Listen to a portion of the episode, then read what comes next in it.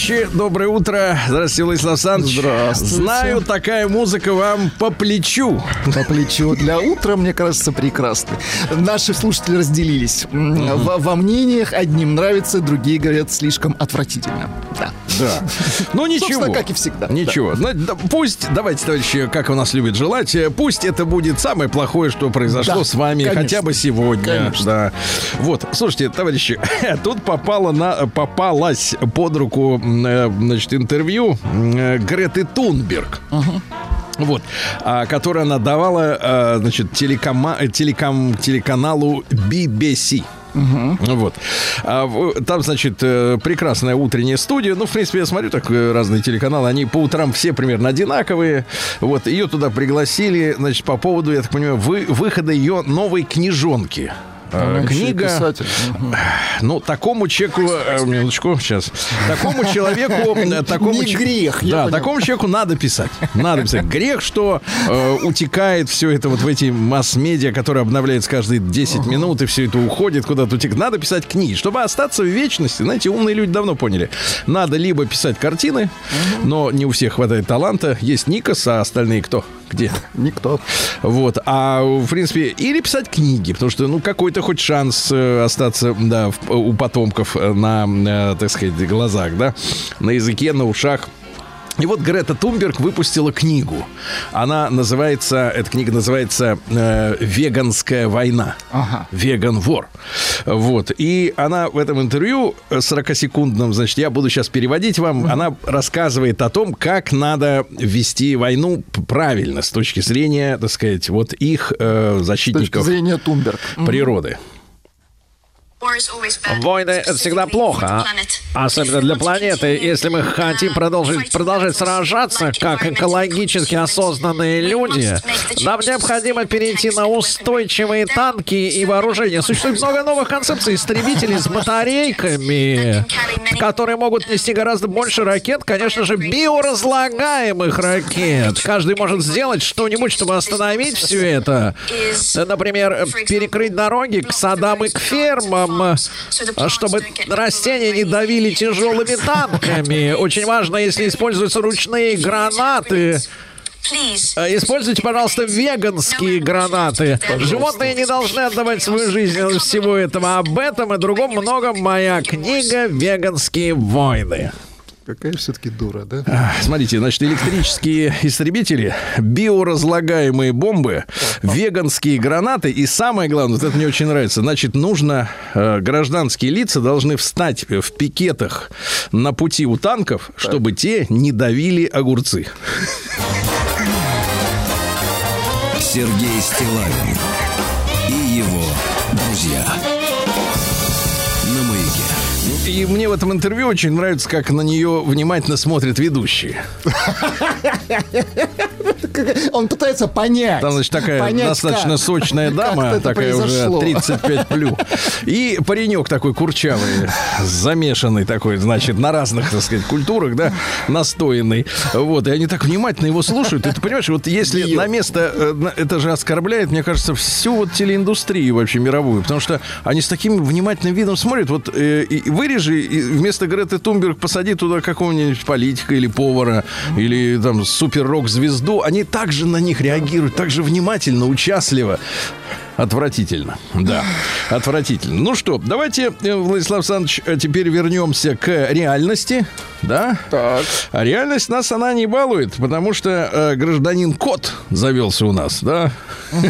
Вот, прекрасный, который бороздит э, форумы, где люди рассказывают о своей боли. Кот. Бороздач. Да, и вот очередная, очередная, так сказать, очередные поиски кота. э, давайте озвучим в нашей рубрике э, о том, как людям пло- э, плохо живется тяжело. Да, Хорошо, да. значит, это будет нос. Да. Омбудсмен нужен там, где тяжело. Где легко они Омбудсмен- сами справляются. Омбудсмен Гретин. Приемная нос. Народный омбудсмен Сергунец. Прямо с- скан с, с экрана, да. Переписывался, пишет Алексей, страдалец. Переписывался я вчера с одним человеком с этого форума. Так. Разговор зашел насчет отношений. В ходе переписки она, то есть человек,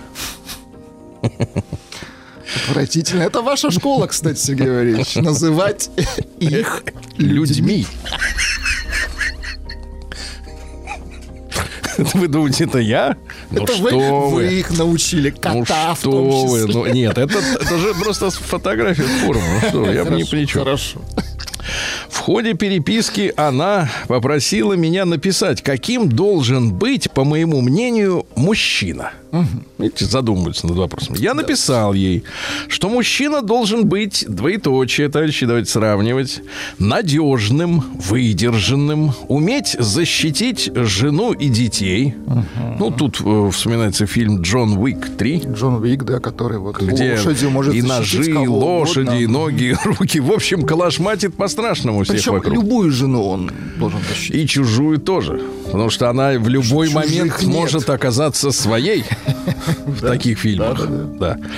Отвечать за свои слова, разрешать проблемы, должен быть смелым, интересным, немногословным. Интересно, кстати говоря, вот э, что женщинам очень нравятся э, мужчины-шутники. Ну, это скорее, знаете, скорее да. веселые. Мгм. Вот, э, Исключение, подтверждающее правило. Нет, но просто, э, просто здесь некий парадокс. Э, Немногословным, но и веселым. Ну, то есть, если шутишь... Нет, если скажешь что, что-нибудь, так только если шутку хорошую, чтобы поржать. А так-то сидит, молчит, как холодильник. И иметь руки из нужного места.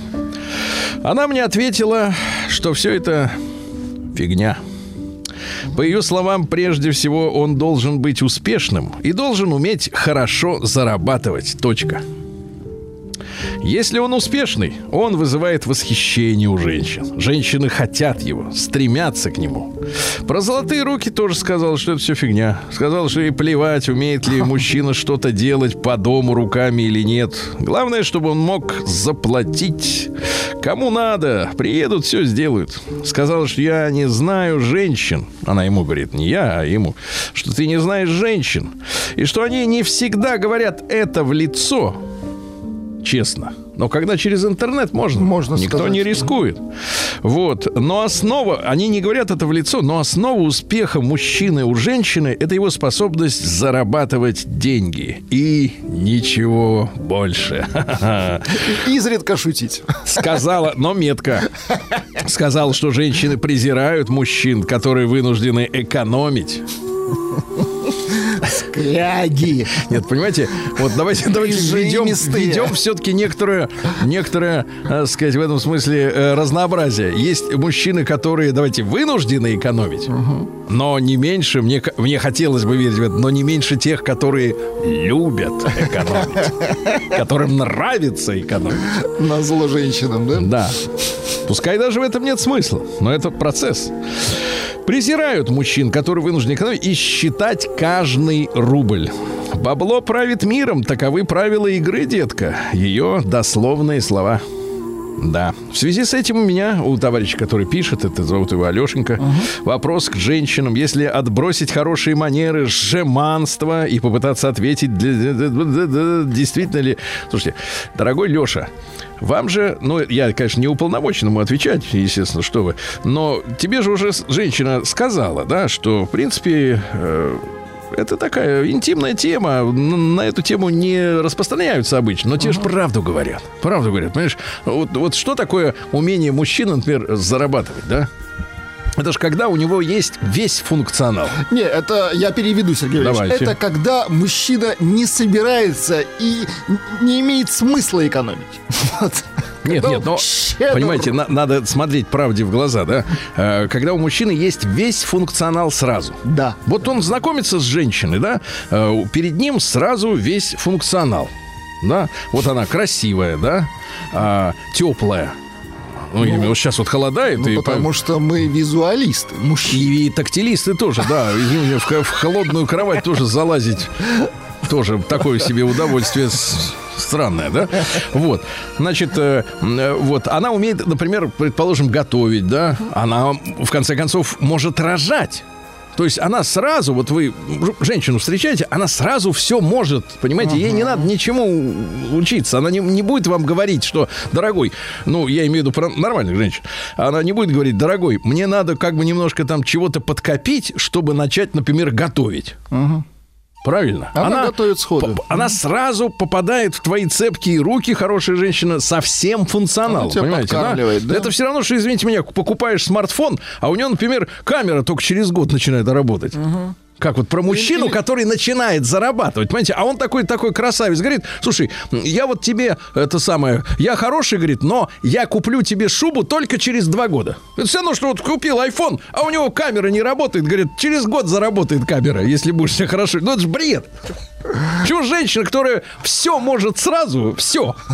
Ну, я говорю, в рамках приличия, конечно. А почему мы должны ее закона. променивать на человека, который не полнофункционален? Представляете, я не, не вот я не ожидал этого от себя, друзья мои, но я встал сейчас на сторону, конечно, женщин. Я их понял. Потому что, потому что я человек широкой души. Я эмпатичен. Я понимаю их проблему, да, конечно, она молодая, красивая, все умеет. А он говорит, а шуба через год. Ну, кому это надо? Обман. Да. Обман. Ну, конечно, обман. Вот, получается, что... А если мужчина при деньгах, да, Да, соответственно, он прямо сейчас может отдать... э, У него смартфон последней модели. и у него сути. все камеры работают. Конечно. Все кнопки И, работают. и с тыльной стороны тоже. Да, и с тыльной, и с затыльной. Все у него, понимаешь, работает. Понимаешь? Вот. И, и в этом смысле, конечно, я... э, вот. А вот те женщины, например, давайте с другой стороны немножко посмотрим, которые вот часто сегодня говорят, я, говорит, развиваюсь. Развиваюсь. Значит, у нее что-то недоразвито. И вот с ней можно работать, с ней можно торговаться, да? Ты еще не можешь купить шубу ей, а она еще недостаточно развита Нет. для того, чтобы что-то там тоже э, изловчиться сделать, да? Вот с этими можно работать. Но, в принципе, я бабонек понимаю. Да. Прием корреспонденции круглосуточно. Адрес стилавинсобакабк.ру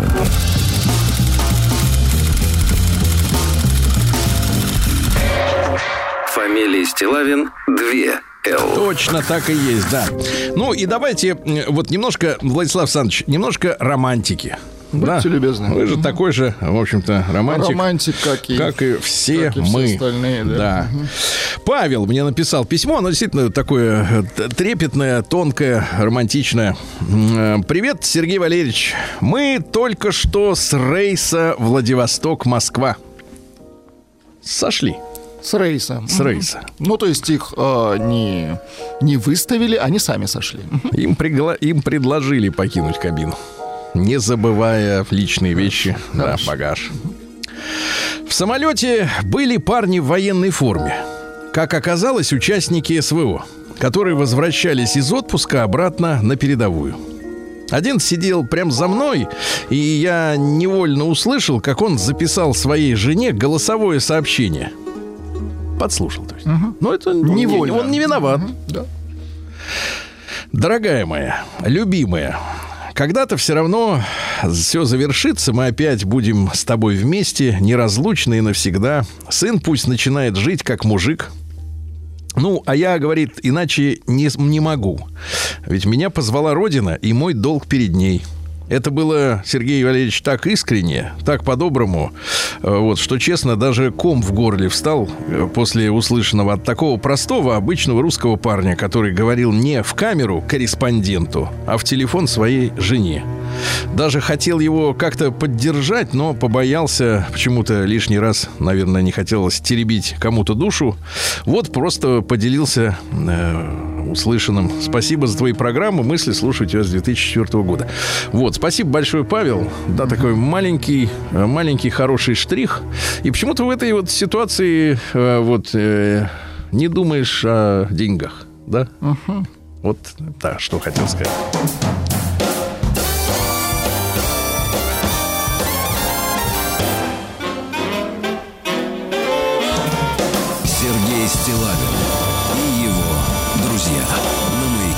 Конечно, претензия, Владислав Александрович. Пишет Эдуард. Эдуард, красивое Я имя. вот когда вижу, сразу готов воспринимать. Когда Да. видите имя Эдуард, Да, ты же серьезный человек. Здравствуйте, Сергей Валерьевич. Не то, что Сергей или Владик. вот Конечно. Сергей Валерьевич, Барахло. Владислав Александрович, пишу вам письмо претензию. Дело в- вот в чем. Стараюсь слушать ваши эфиры каждодневно. Все хорошо, полезно, познавательно, но есть одно но. Так. Очень часто вы в эфире ругаете сложившуюся ситуацию относительно языка колонизаторов. Относительно английского языка. Да. Слишком много его на нашей родине. И вывески, изучение с младших классов в школе. Тоже, кстати, как отец ученика младших классов, не поддерживаю чрезмерное насаждение иноземного языка в школах. Свой надо сначала выучить. Да, ну и так далее. Но в то же время ваш канал в Телеграме называется «Стилавин Тудей». Слушайте, правомерный вопрос, Сергей Валерьевич. Хороший вопрос. Это как? Это как понимать? Значит, четко скажем, это как? Вот, со всем уважением и пожеланием всего наилучшего ваш радиослушатель из города Воронежа Эдуард. Эдуард, Вот. красивое имя, повторюсь. И вы знаете, Владислав Александрович, бывают в жизни такие ситуации, когда действительно ты чувствуешь себя припечатанным к стенке. Размазанным. Да, когда хочется просто молчать и извиняться, молчать и извиняться, действительно, да. Но, э, значит, э, и даже не знаю слов оправданий. Ну, Сергей Валерьевич, давайте признаемся, все-таки это уже исторически сложилось. Э, каналу не один год. Вашему телеграм-каналу. Конечно. Вот я прошу. Спасибо вам за- за защиту. Конечно, конечно. Давайте вставим. Хотя, хотя, в Да. современной ситуации, Мог бы Сергей и- Валерьевич, задумайтесь, может да, но быть, если, давайте так, давайте так, если у наших слушателей будут э, э, интересные с филологической точки зрения звонкие, хлесткие на- Конечно. названия на русском языке, я с удовольствием, если встречу действительно алмазный заголовок, я с удовольствием поменяю.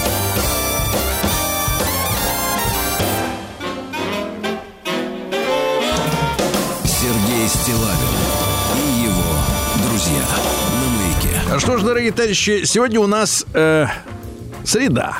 25 октября. Очень Сергей хорошо, Валерьевич. очень хорошо. Сегодня день российского таможенника. Поздравляем. А почему вот сегодня день российского таможенника? Потому что давным-давно в этот день решили упразднить внутренние таможни. Были разные эти, как это, княжества, да, э, наделы, между ними стояли таможни. То есть таможенники тогда зарабатывали больше, получается. Больше тамож... таможенников, больше заработок. Правильно, да, и товары крепче ходят, да. Ну вот изменили все, да, с тех пор.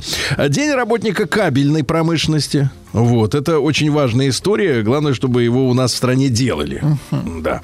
Потому что 90-е многие заводы, я знаю, не, не пережили. А без кабеля никуда. День маркетолога. Сегодня мы сегодня об этом поговорим. Как они ведь, эти маркетологи, под гнетом капиталистов, Так. Как они вот нас, народ, щемят. Застав- Подсовывают нам, заставляют нас покупать всякую Да-да-да. дрянь. Да.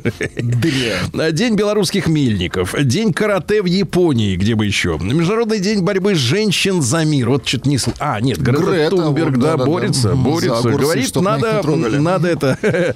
Говорит, надо веганскими гранатами кидаться. Мгм. Всемирный день оперы. Есть у нас что-нибудь оперное, Владислав Александрович? Опера, опера. как, ну, Галина Вишневская. Давайте, да, вот надо.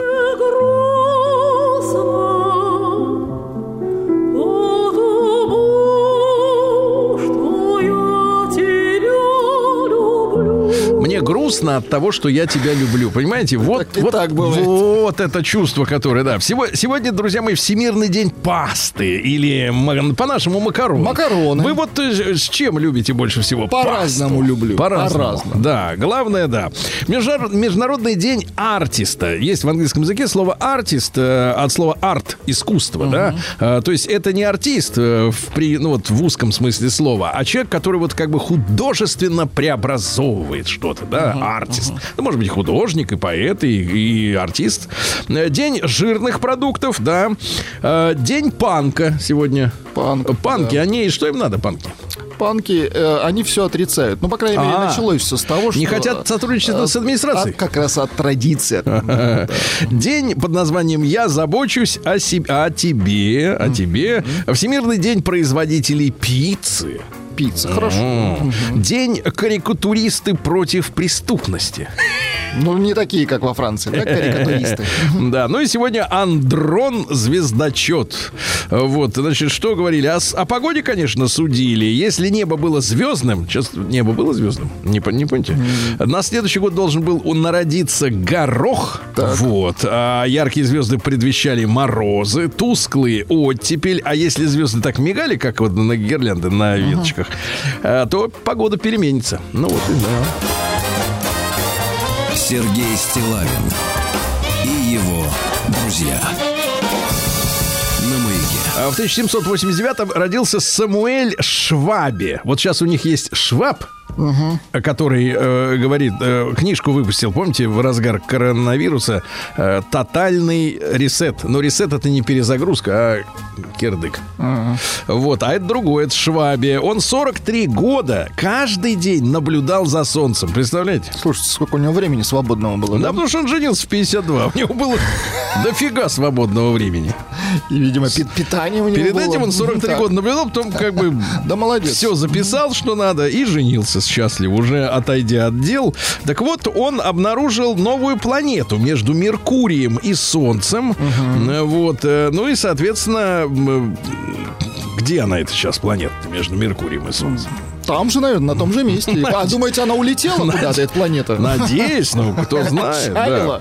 В этот день, э, в 1799-м, Павел I отменил губернские дворянские собрания. Ну, потому что Павел I понимал, где засели бездельники и заговорщики. Бездельники и заговорщики, да. Потом сын его, Александр I, отменил эти указы, да, восстановил в полной мере права дворянства. э, Вот, ну и, соответственно, а им же что дали? Ничего не делать дали этим дворянам. А только довели страну до, до революции, естественно. Вот. А участникам, э, значит, участниками собраний становились представители дворянского общества данной территории. У них есть предводитель. Предводитель дворянства. Нет, ну, это- не- нет, это не, не демократия. Там есть предводитель. Вот. Что же у нас еще интересного? Эварист Галуа родился в 1811 году. Это французский математик. Он закладывал алгебру. Закладывал. Закладывал А ее. потом занимался алгеброй. Вот. И придумал такое понятие, как группа. Владислав Александрович. Группа. Ну, можете... Нет, не, не дошкольная Гру- Нет, группа. подождите, Сергей Ильич, группа Группа? это коллектив. Нет, это цифры. Вот в чем проблема. Да. Говорит, какие-то были симметрические группы. Для нас никаких проблем. Вот. И, и, и, и придумал какие-то поля Галуа.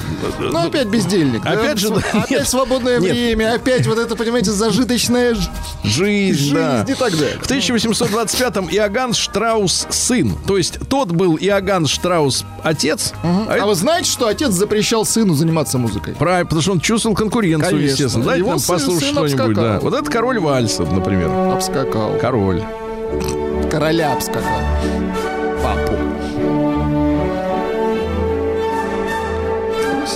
Женился на немецкой певице Анжелике. Вот. Потом опять расстались, да. Вот. Э, Ну и что, соответственно, вот три раза был в браке, детей не было, да.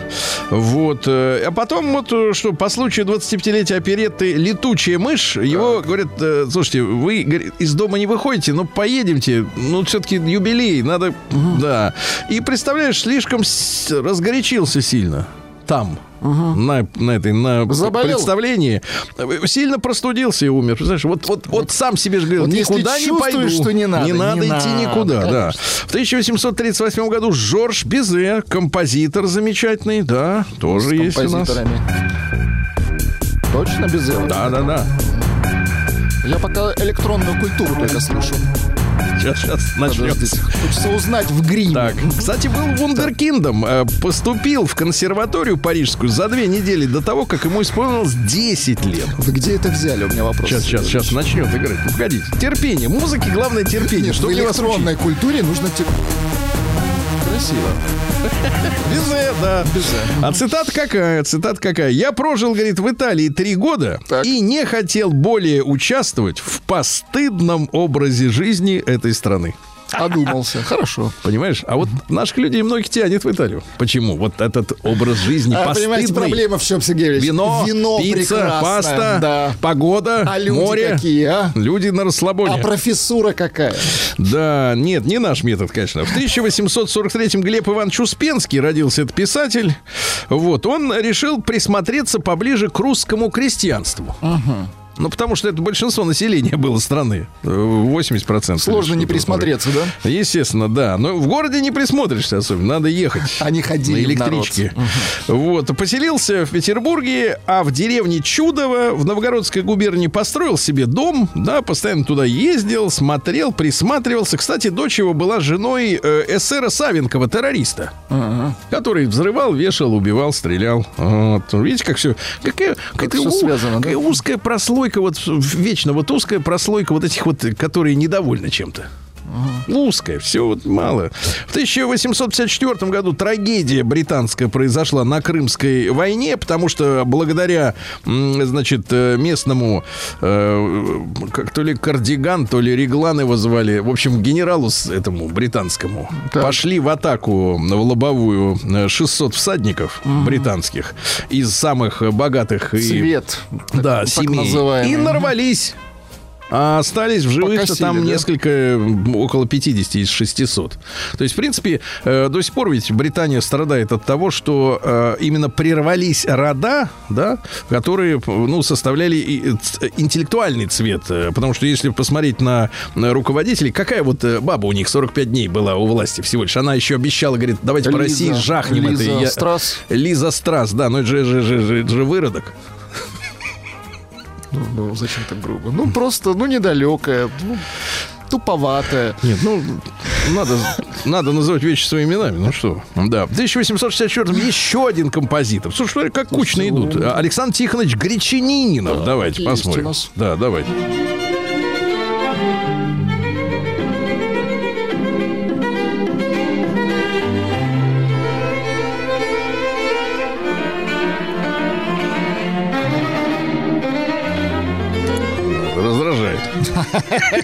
Да, в 1868 опять же скрипач, виртуоз э, Карл Карлович Григорович родился. Вот, поехал после революции в Витебск. Так. Никому не мешал. А в 25 году, 21 году его арестовали за то, что по приезду польской делегации, Ви- Витебск, это, извините меня, Беларусь. Да-да-да. Да.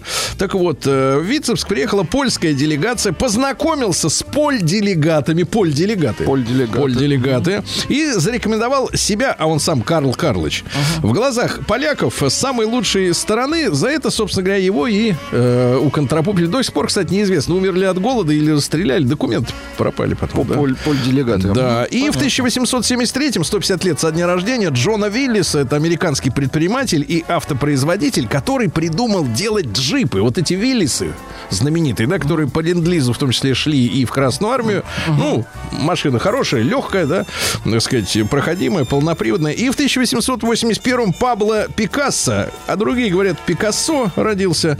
Ну, знаете, есть цитаты из, не- из него, я с ними вас познакомлю, но ведь э, смотрел его картины. Так, и Ведь что? уродство же.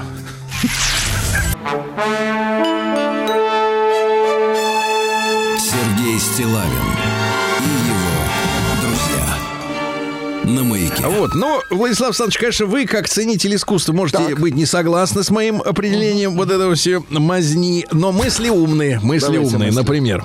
Дайте мне туфли, и я нарисую человека. А? А? Вот. Талантлив. Вот, ты- а- отлично.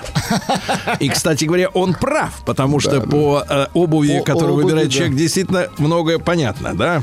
Правда, сейчас сложно это понять. Все женщины ходят в этих в кедах подростковых. Шифруется. Говорят, что это удобно. Шифруются. Да, да, да, не хотят, чтобы их просчитали. Мы не стареем, мы созреваем. Очень красиво. Вот, видишь, уже даже и мазня кажется Уже вроде, да, симпатичной. неплохо Да, да, да, рисует. конечно. Да, или вот, например, любовь в лучший восстановитель. Да. Да. Искусство — это исключение лишнего. Ну, для скульптора точно. Ну, он исключил все лишнее максимально. То есть там даже мне что-то все, все исчезло, да. А для меня существует лишь два типа женщин. Богиня и тряпка для вытирания ног. Ты смотри, О, как- какой как сексист. жестко. Да не жестко, а сексист самый настоящий. Да.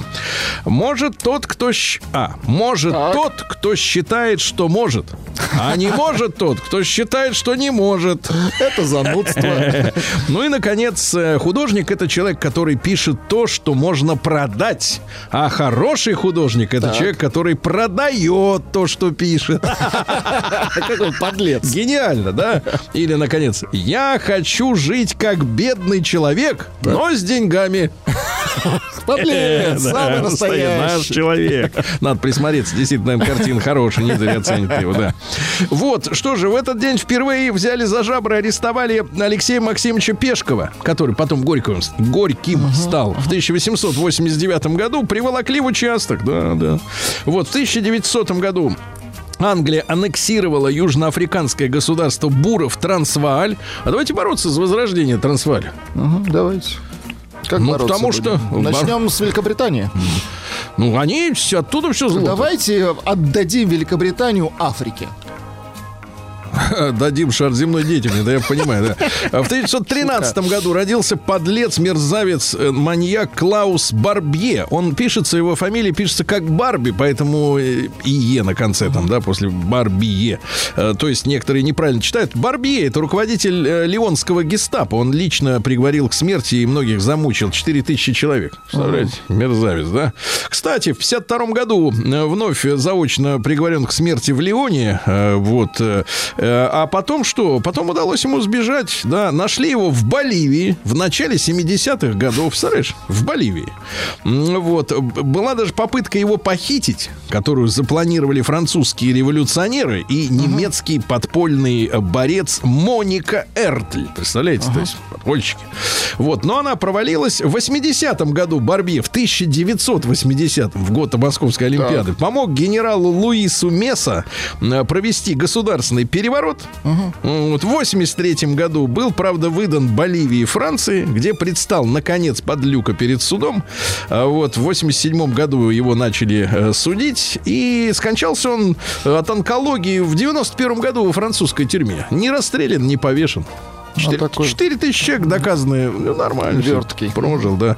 Большую, как говорится, жизнь. В 1919 году Биата Узе родилась. Немецкая предпринимательница. Она Соответственно, э, какая история это была? Муж ее научил летать. Она перегоняла самолеты во время Второй мировой с заводов на фронт. Летчицей была. А после войны начала делать э, товары для одиноких женщин. Потому что мужчин было мало. Ай-яй-яй-яй. Вот. И первые секс... Проверяла на себе.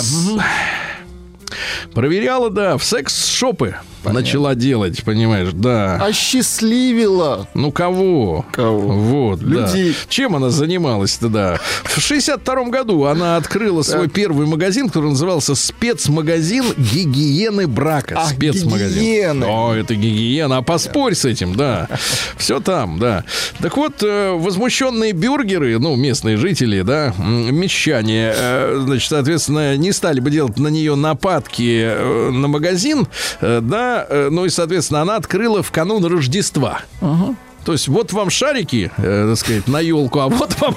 А вот вам... Даже не знаю, что... А вот вам шарики не на А елку. вот вам другие шарики. Да. И она маркетологически правильно просчитала, что перед Рождеством возбухать не будут, потом они поостыли, привыкли как-то, да, кто-то, может быть, даже воспользовался. Вот. Но против ее фирмы подавали регулярно иски по поводу... Это какие годы? Это вот э, ну, какие? Ну, я тебе говорю, 62 А, и дальше. Наши дни. Э, Вот. э, Дальше, что у нас интересного. В 23-м году произ- закончилось Гамбургское восстание. Коммунисты, да, под руководством Эрнста Тельмана, они решили брать власть. Но выяснилось, что, в принципе, всех уже повязали, и только в Гамбурге ячейку не накрыли. Поэтому восстание началось в Гамбурге, смотрит, а во всей остальной Германии тишина. Вот так вот. А в 1924-м Виктор Петрович Макеев, это наш создатель советских баллистических ракет для подводных лодок. И там же удивительно, она же прям стартует из-под воды. Из-под воды круто. Мгм. А как это туда не заливает-то воду? Туда, в шахту. Вот ведь какая гениальная история, да? Ну, Галину Павловну Вишневскую вы сегодня уже упомянули в 1926 году. Дайте еще, давайте еще раз упомянем. Да. Да.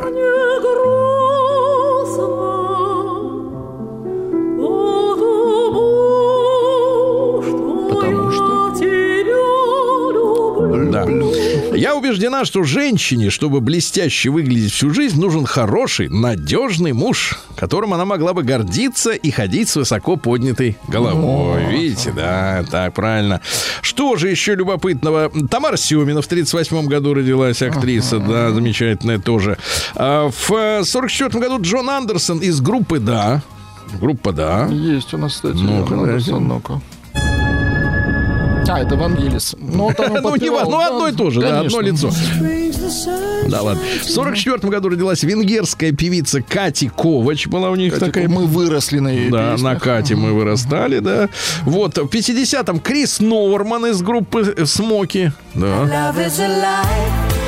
Пич. Сергей Григорьевич Беликов, который сегодня 69 лет, Сергей Григорьевич, у которого, извините меня, сейчас жизненные неурядицы, мы ему желаем выкарабкаться из этой ямы. Конечно. Да. Вот, наш замечательный певец.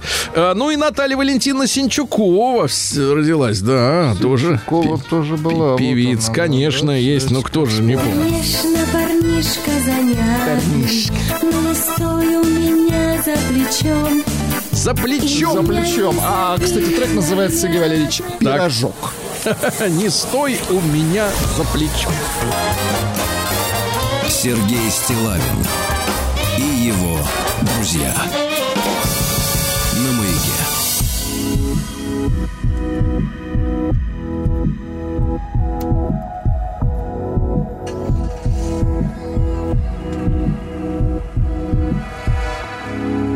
Don't mean to be a problem. You don't mean to cause me pain. You don't mean to do much, but they're, they're one and the same. I don't know where this came from. I thought we were playing safe and this is taking me back and it, it goes without saying that I'm gonna feel broken for a bit. Life's gonna be a little bit shit. Oh, for at least the next week. We had our flaws to be the first to admit. And we both struggled to commit. But oh, was it really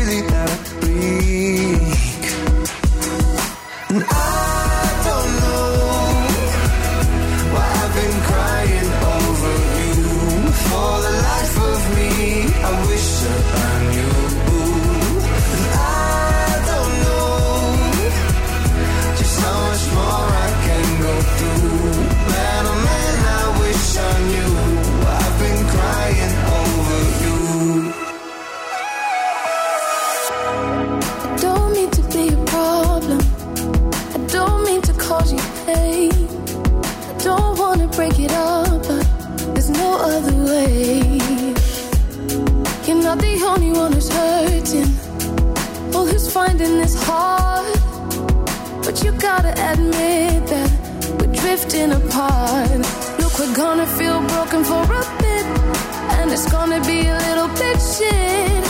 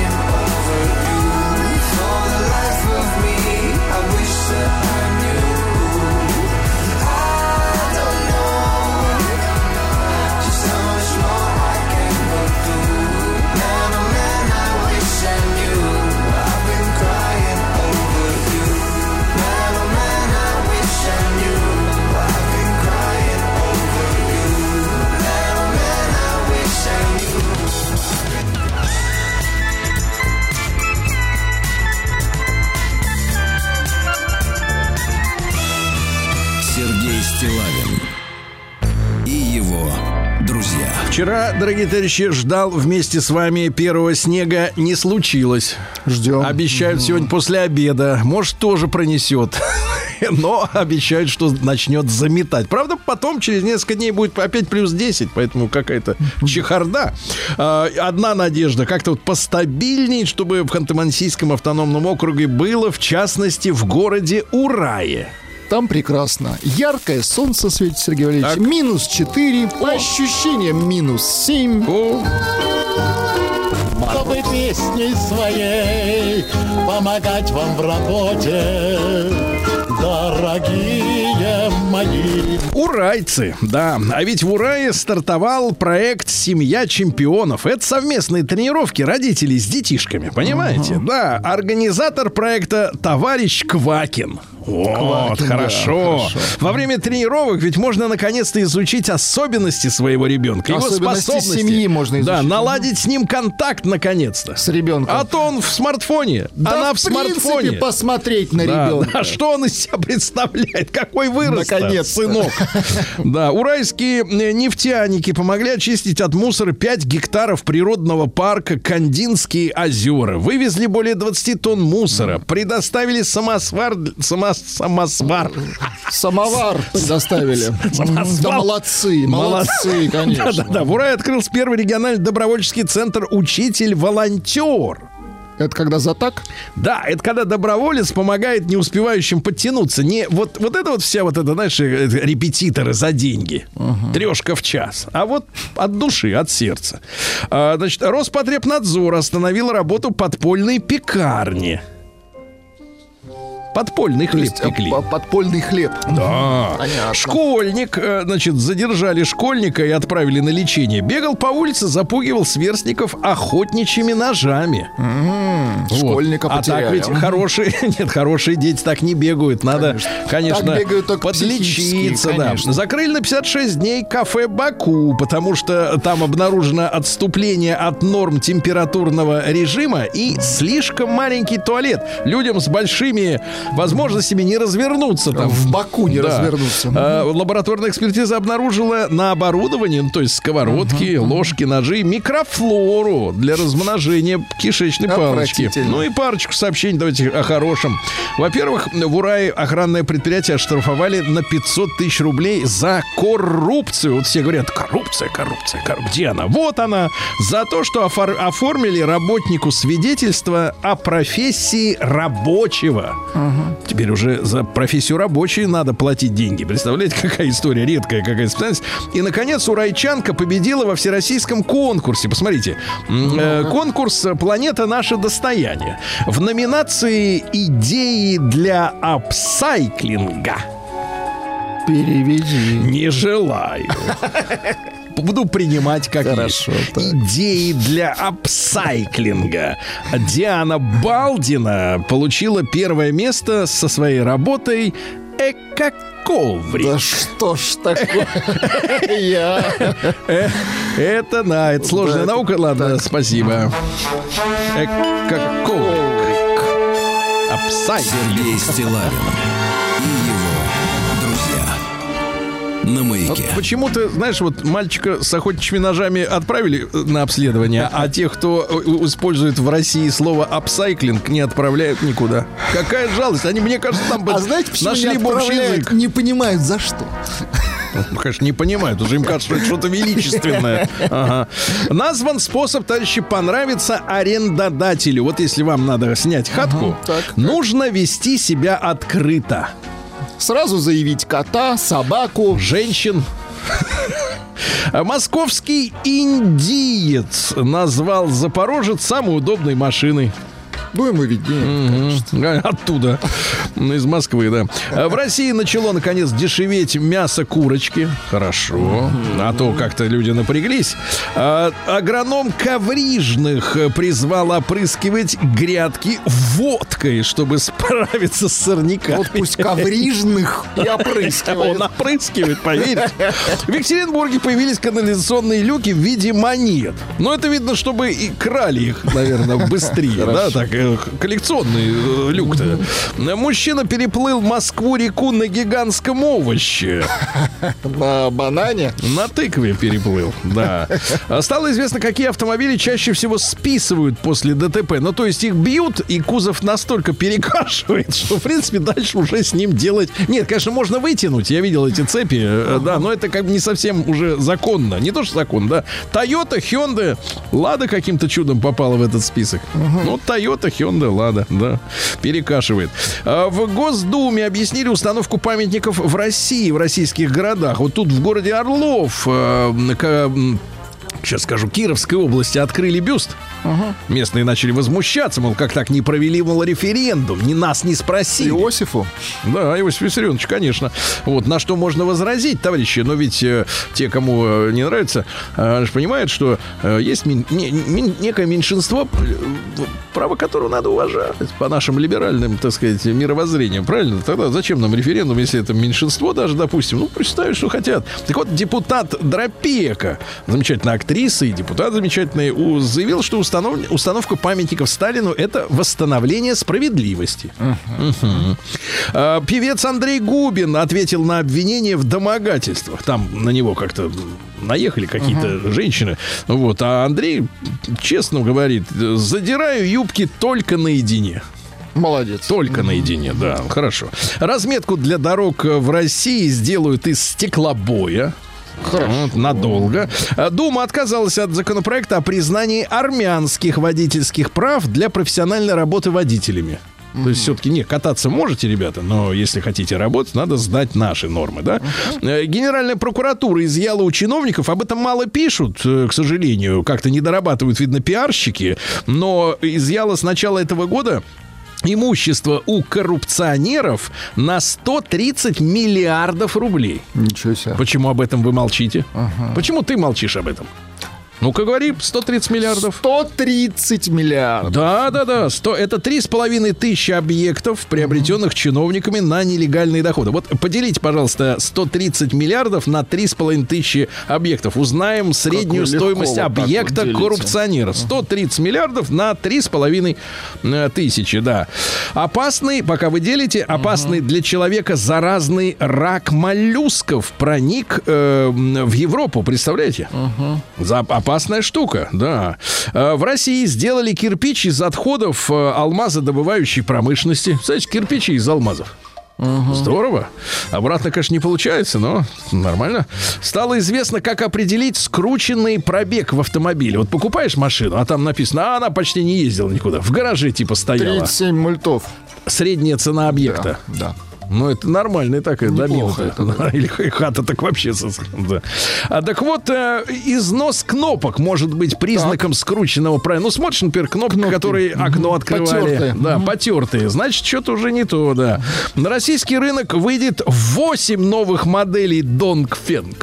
Да, класс. 8 сразу в январе, сразу 8, ребята. На любой вкус. Донгфен. Донгфен это, кстати, базовая компания, которая делает такой замечательный э, премиальный продукт, как Воя. Это отличные тачки совершенно премиального класса. А, назван единственный вид спорта, в котором никто никогда не запрещал России выходить на сражение с флагом. Так. Вот вы как думаете, в каких соревнованиях нам никогда не банили наш флаг? Какие-нибудь единоборства.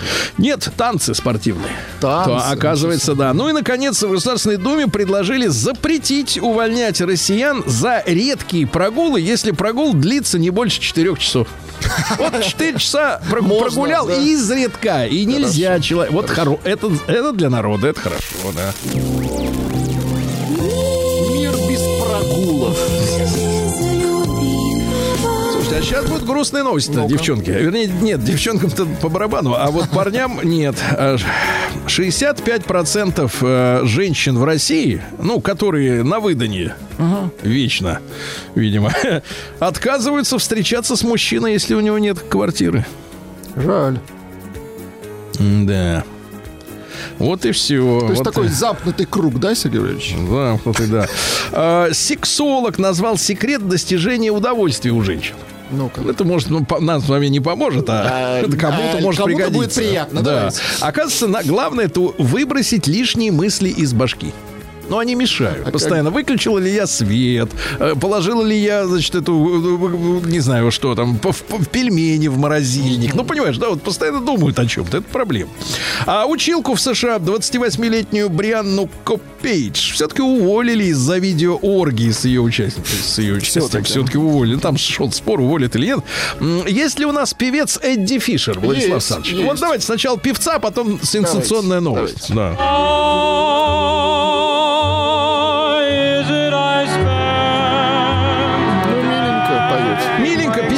40-е, что-то такое, да, годы. так такое вот, стало известно о том, что покойница-то Елизавета II с этим знаменитым певцом занималась взрывным сексом. Ну-ка еще.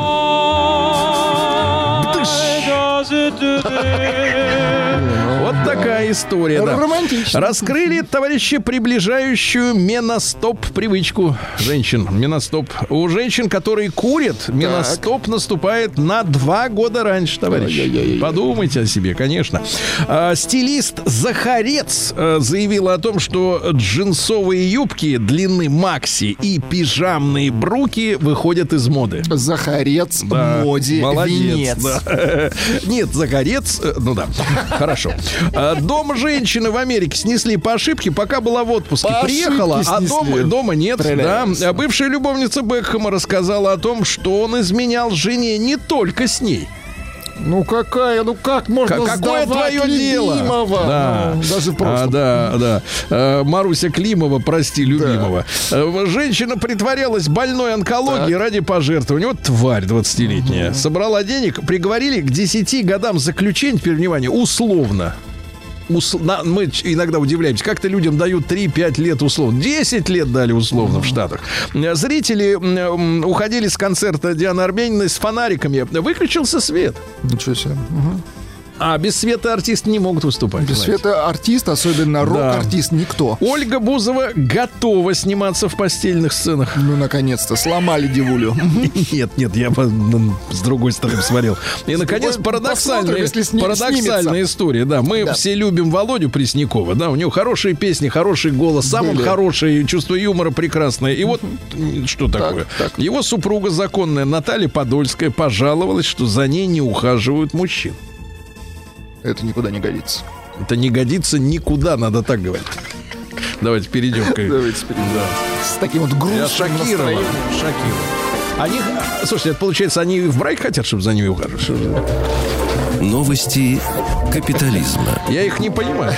А, мужчинам назвали способ убрать живот после 40 лет. Ну-ка, давайте. Надо включить в свою жизнь программу тренировок под названием Берпи. Берпи. Переведите. Это прыжок, Прыжок. планка и отжимание. Это тяжело. Прыжок. Куда прыжок? Откуда прыжок? Прыжок на месте. Видимо, да, но 30-летний извращенец из Гонконга переоделся школьницей, пробрался в женский туалет. Извращенец. Извращенец, да, ну это там у них э, Гонконг. Назван необычный способ оживить интимную жизнь в долгих отношениях. Нужно составить расписание для Ах, занятий. расписание. Расписание. А что у нас сегодня по расписанию? Телепрограммка такая. Да, да, да, точно. Вот спокойной ночи, малыши, в 20.45, да. Не пропустите Да, врач перечислила ведущие к деликатной проблеме ошибки при, э, так сказать, вот гигиене. Так. Если запор мучит, надо в туалете завести, товарищи, небольшую табуреточку. И уже с нее, как говорится, Это на- отвратительно. Нет, нет, людям надо помочь. На низком старте, как говорится, табуреточку. Какая мерзость, Сергей. Здоровье, Владик, это здоровье. А, Дальше. Э, Мяч боссу. Видели когда-то мяч Нет, боссу? нет. Мяч боссу и Так. спортивное питание признали бесполезными для занятий фитнеса. богу, да. Таблетки от облысения, оказывается, имеют побочный эффект. Импотенцию и депрессию. Представляешь? Волосы растут, а радости никакой, и потрепать-то некому. А, загривок. Вот. Оказывается, люди в старости разводят разводятся после многих лет брака, потому что просто устали друг от друга. Стали, да. Литва выразила протест России за то, что мы сняли во Владимире памятный знак епископу Рейнису. Слушайте, упыри, вы ликвидируете памятники нашим э, советским Ну. военнослужащим. Пушкину. Что вы хотите получить взамен? Вы тупые. Удивительные люди, да. А, Куриный суп снимает заложенность носа, запомните Хорошо, сейчас. куриный да. суп. В Китае в 4 раза, чем в среднем по миру, меньше ли- левшей. Представляете? Интересно. Да, минимально. А знаете, где больше всего? Оказывается, максимальное количество левшей в Нидерландах. Ну там Интересно, что? С чем это связано? С чем это связано? Я вам покажу магазины, которые у них есть. С табаком, Да, табаком, да. НАТО, ой-ой-ой, какая трагедия, не может гарантировать на 100% безопасность подводных трубопроводов и кабелей Ну, а Альянса. что ж так? Надо Странно. стараться, товарищи, стараться. Израиль приостановил репатри- репатриацию россиян. Репатриацию приостановили. Ну и пара сообщений. Во-первых, заслоны из банановых деревьев снижают э, пожаров лесных интенсивность на 96%, но у нас они не растут, в этом проблема. Да? Ну и, наконец, знаете, о хорошем, о хорошем. Высокий уровень эмпатии. Ну, это когда вот сочувствуешь Да-да-да. людям вокруг. Оказывается, повышает шанс э, развития воспалений в организме. То есть ты ему сочувствуешь, а у тебя А там тебе- что-то а гниет. плохо. Гниет, да. И, наконец, 33 американских штата предъявили иск компании владельцу соцсетей, запрещенных в России Facebook и Так. прочих мета, потому что они м, э, ломали психику подросткам. Вот так. Сволочи. Да.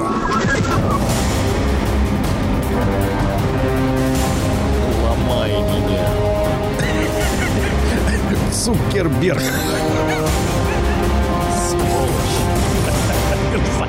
Россия криминальная. Слушайте, ну что, женщина пришла э, в пункт выдачи м, товаров «Дикая ягода» получать игрушку Так. и опробовала ее в кабинке. Омерзительно. Говорит, отличная вещь, беру.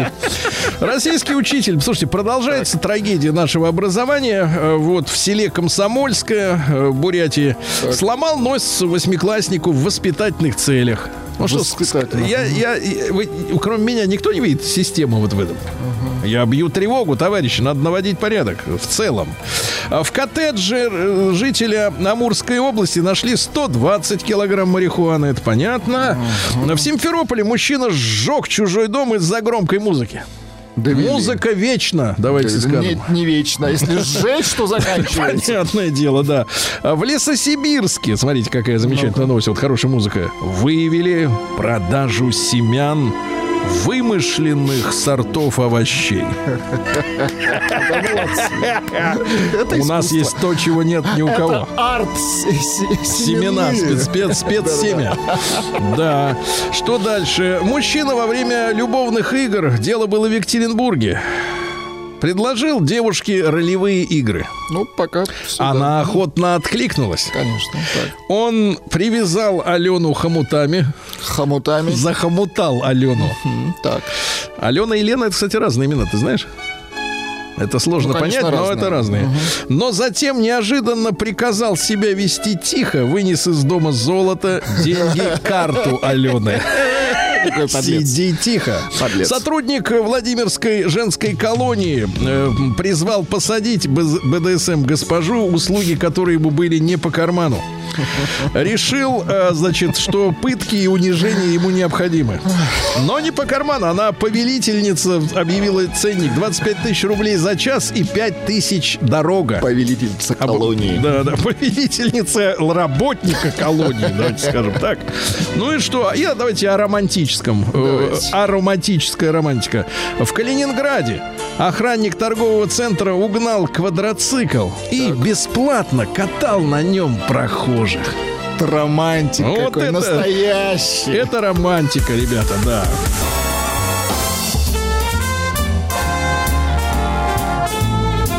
Сергей Стилавин и его друзья.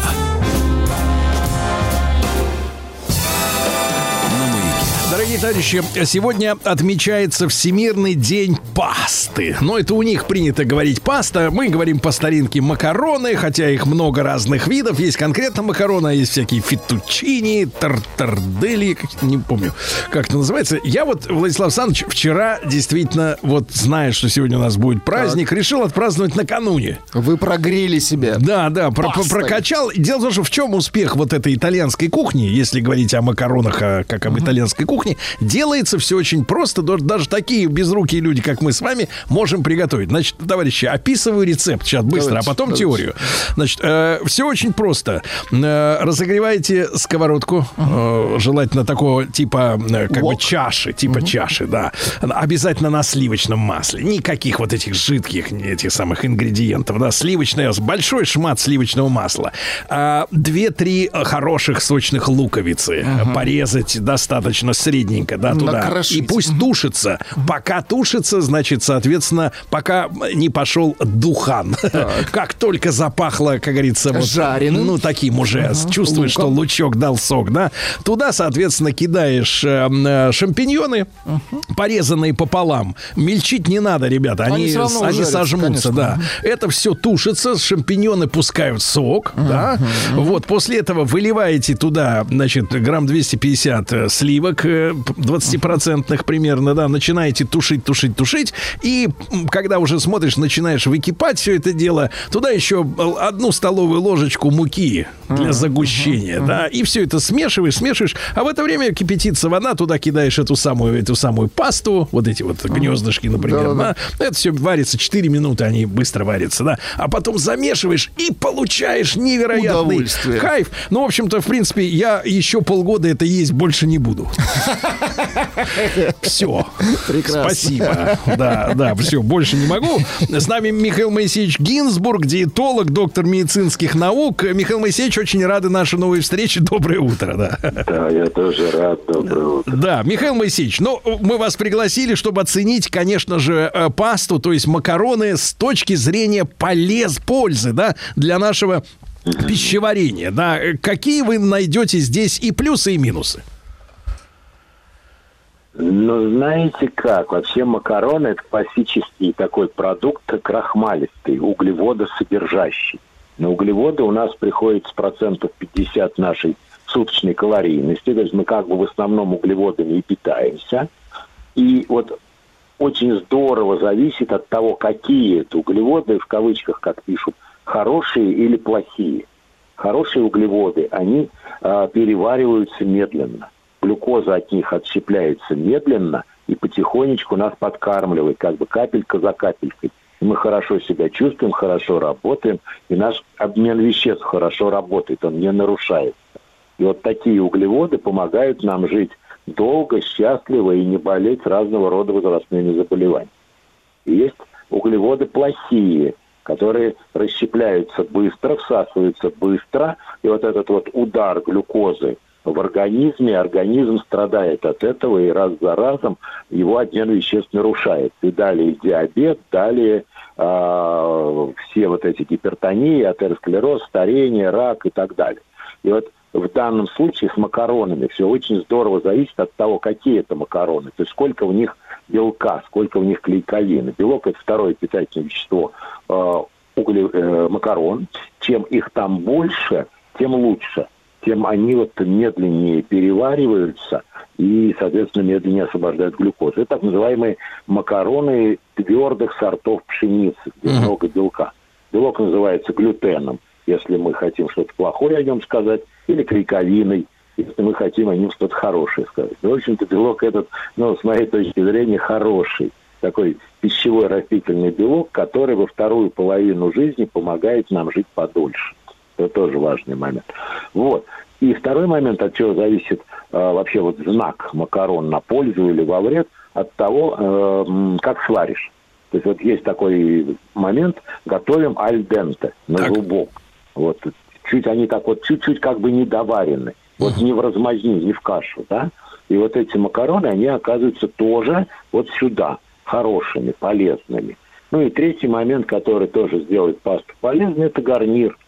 Овощи, а, может быть, вот, знаете, зелень, А вот такие вот вещи. Кстати, вот из того, что вы рассказывали, грибы, вот, все это делает э, пасту полезной. Э, Рыба какая-нибудь, морепродукты.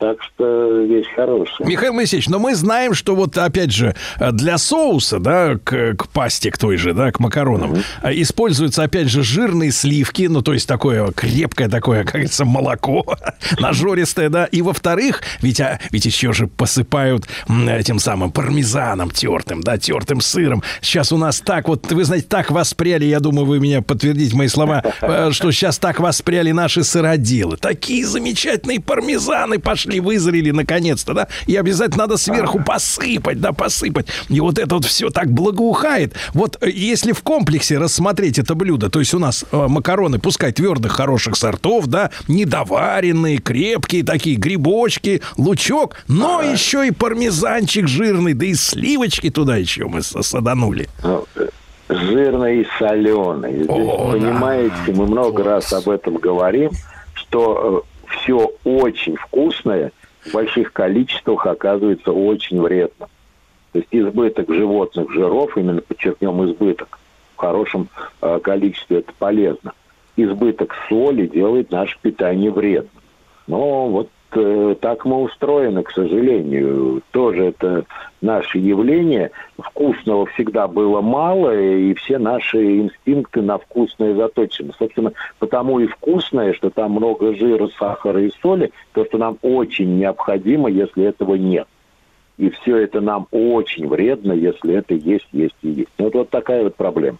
Пока этого особо не было, мы это очень хотели, и все было хорошо. Сейчас этого полно, мы по-прежнему это хотим, соответственно, едим много, и все очень плохо. Поэтому, знаете как, или ты вредное ешь немного, немного, и как-то вот после полезной еды. Вот. э, ну, или хотя бы не часто хотя бы не часто. Вот то, что вы рассказали, вы знаете, молочный жир в небольших количествах сейчас как-то хвалят. Вот граммов так вот 15 сливочного масла в день с утра как-то даже советуют. Вот. А вот в порции вашего блюда там где-то жира грамм, я посчитал, 20-25. Ну, ну, съешь полпорции. Вот какие-то вот такие вот рекомендации. Надо, наверное, всегда видеть вот это вредно, вот это полезно, и там где-то в своем э, мозгу комбинировать.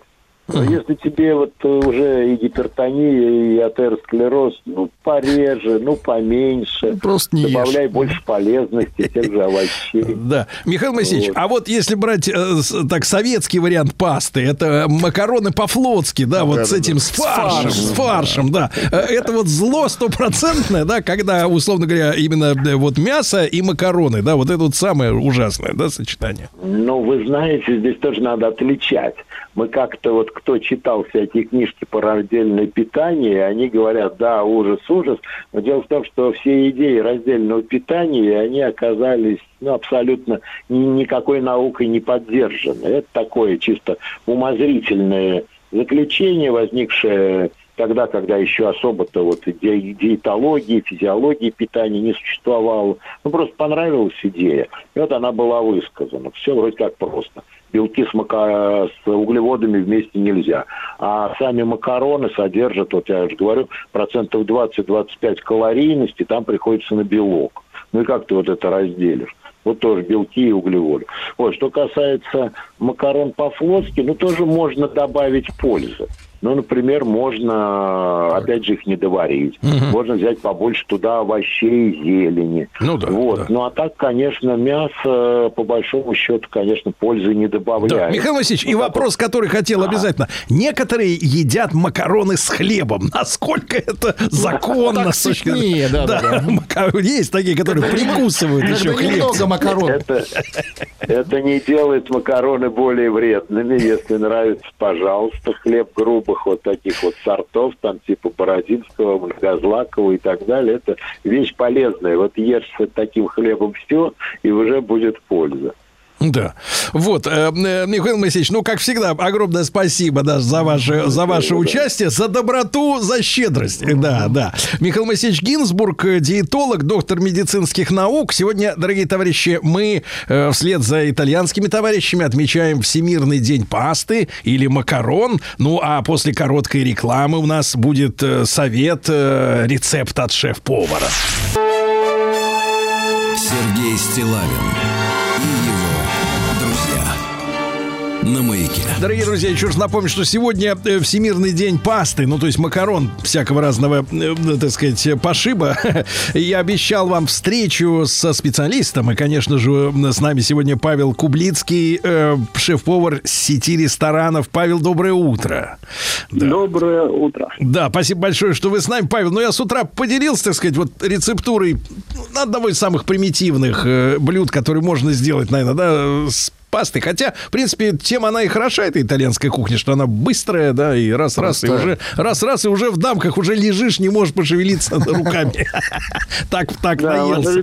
был такой прям очень-очень интересный и вкусный, я думаю. Э, Павел, Сегодня пойду обязательно попробую. Благодарю, да, Павел. Ну вот ваш совет нашим слушателям. Что вот можно такого замутить, да, особенно с учетом того, что времени особенно много нет на буднях у людей, среда, да. Вот что бы можно сделать такого вкусного и неожиданного, может быть? А прям, знаете, я думаю, что сегодня я начну с пасты, которой я начинал свою карьеру. И всеми любимая паста карбонара, которая делается практически в любом ресторане. А, это будет у нас, с вами идти паста спагетти, э, бекон грудинка, э, куриное яйцо, сливки, черный перец и сыр пармезан.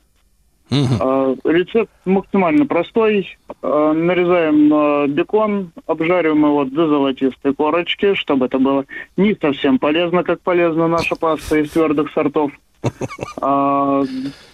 Добавляем сливки, добавляем желток куриный, затягиваем соус и добавляем пасту альдента. И, соответственно, все это за- затягиваем. А В конце при отдаче мы это все украшаем сыром пармезаном. И вуаля, всех к столу. Да.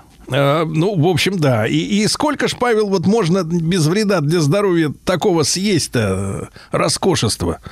Ложку. Я думаю, Ложку, что- ложку столовую, да? Ложечку, ложечку, даже чайную.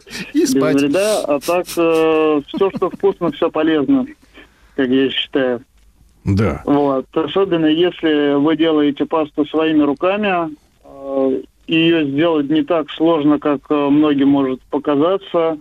Для этого нам требуется всего лишь мука твердых помолов, называется она семола, продается в любом масс-маркете, как и остальные ингредиенты. Можете сейчас тоже записать себе рецептуру, это Да. супер легко. Но главное Семола, да? Семола. граммовки. Да, семола, а, она же семолина. А, нам для пасты ручной работы потребуется кило 400 семолы, 7 куриных яиц, 10 грамм соли, 35 грамм масла растительного и желток пастеризованный. Э, Желток точно так же в любом магазине продается, он э, в бутылочке, абсолютно безопасен. На многих э, ресторанах используется именно такой желток, либо же яйцо. Э, Это упрощает э, работу и много-много всяких историй лишних убирает у нас с кухни. Соответственно, нам потребуется просто это все замешать, э, раскатать это все можно либо скалкой, если у вас есть машинка для раскатки теста, это вообще вам облегчит работу. Соответственно, все раскатываем и нарезаем в любой форме, которая вам нравится. Можете нарезать фетучини. Это плоские макароны, э, ориентировочно э, в ширине 1 сантиметр. А, И варятся такие макароны намного быстрее, они намного полезнее. Варятся они ровно 3 минутки. Павел, а вы ответили для себя э, вот на вопрос, э, почему э, м, вот э, те же европейцы, те же, например, итальянцы, да, а, которые вот день за днем едят эти пасту, э, пи- Багет. пиццу, вот это все, багет они едят. Почему они не пухнут, а? Но вот здесь как раз играет большую роль э, мука, из которой все делается, и, конечно же, паста, которую сейчас э, мы видим в ресторанах, которые мы кушаем, они довольно-таки жирные, как вы выразились, нажористые. А у них, конечно, это все происходит э, немного по-другому. Они готовят все эти пасты исключительно на сливочном масле, натуральном, а, только из твердых сортов э, пшеницы. Вот как я вам дал рецепт, это са- самое простое, самое полезное, что может быть. М, Понимаю, да. Самое главное, натуральное, да, все это, чтобы было. Павел, а что касается вот популярности, э, вы же являетесь шеф-поваром целой сети, да, ресторанов. А, на- на- какие самые, вот, самые в России, с вашей точки зрения, самая популярная паста? С чем? А, Это вот как раз то, что я, опять же, недавно сказал рецепт. Это вот паста карбонара. Наверное, процентов 70 заведений у нас не обходится без него, даже если они не итальянской направленности. Мгм. А почему так любят? Вот нажористое просто получается, да, одно блюдо взял Думаю, да, и до утра, все- э, так И сказать, недорого. Да, как вы, выразился врач-диетолог, это нажористо, вкусно и вредно. Поэтому, я думаю, она самая популярная у нас. А если мы назовем самую, может быть, э, так сказать, экзотическую пасту, которую вам доводилось пробовать, Павел? Самое экзотическое, наверное, на нашем рынке сейчас э, больше является паста с морепродуктами. Они не так популярны, э, но, опять же, там можно встретить больше всего э, экзотических ингредиентов э, в плане морепродуктов. И если говорить о том, кто заказывает сегодня пасту, вот это в основном мужское, мужское блюдо или, так сказать, женщины пренебрегают заботой о лишнем весе и тоже да, добрасываются на все это дело? Я бы сказал, э, паста – это блюдо семейное. Паста. Едят все, все безостановочно. Безостановочный. Безостановочно, да.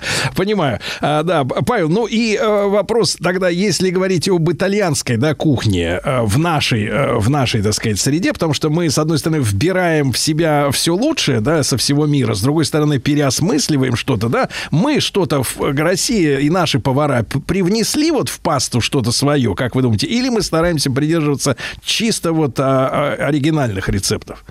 Знаете, у нас, как и любая кухня, э, все шеф-повара адаптируют э, любое блюдо под э, российский рынок и под вкус русского человека. А, то есть, если мы рассмотрим те же оригинальные рецепты Италии, вы никогда в жизни там не увидите сливок.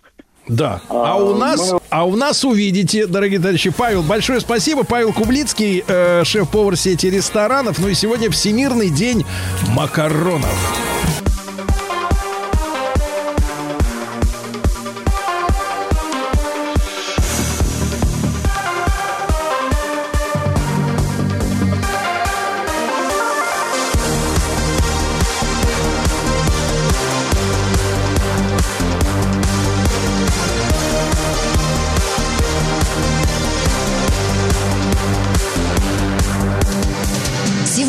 Сегодня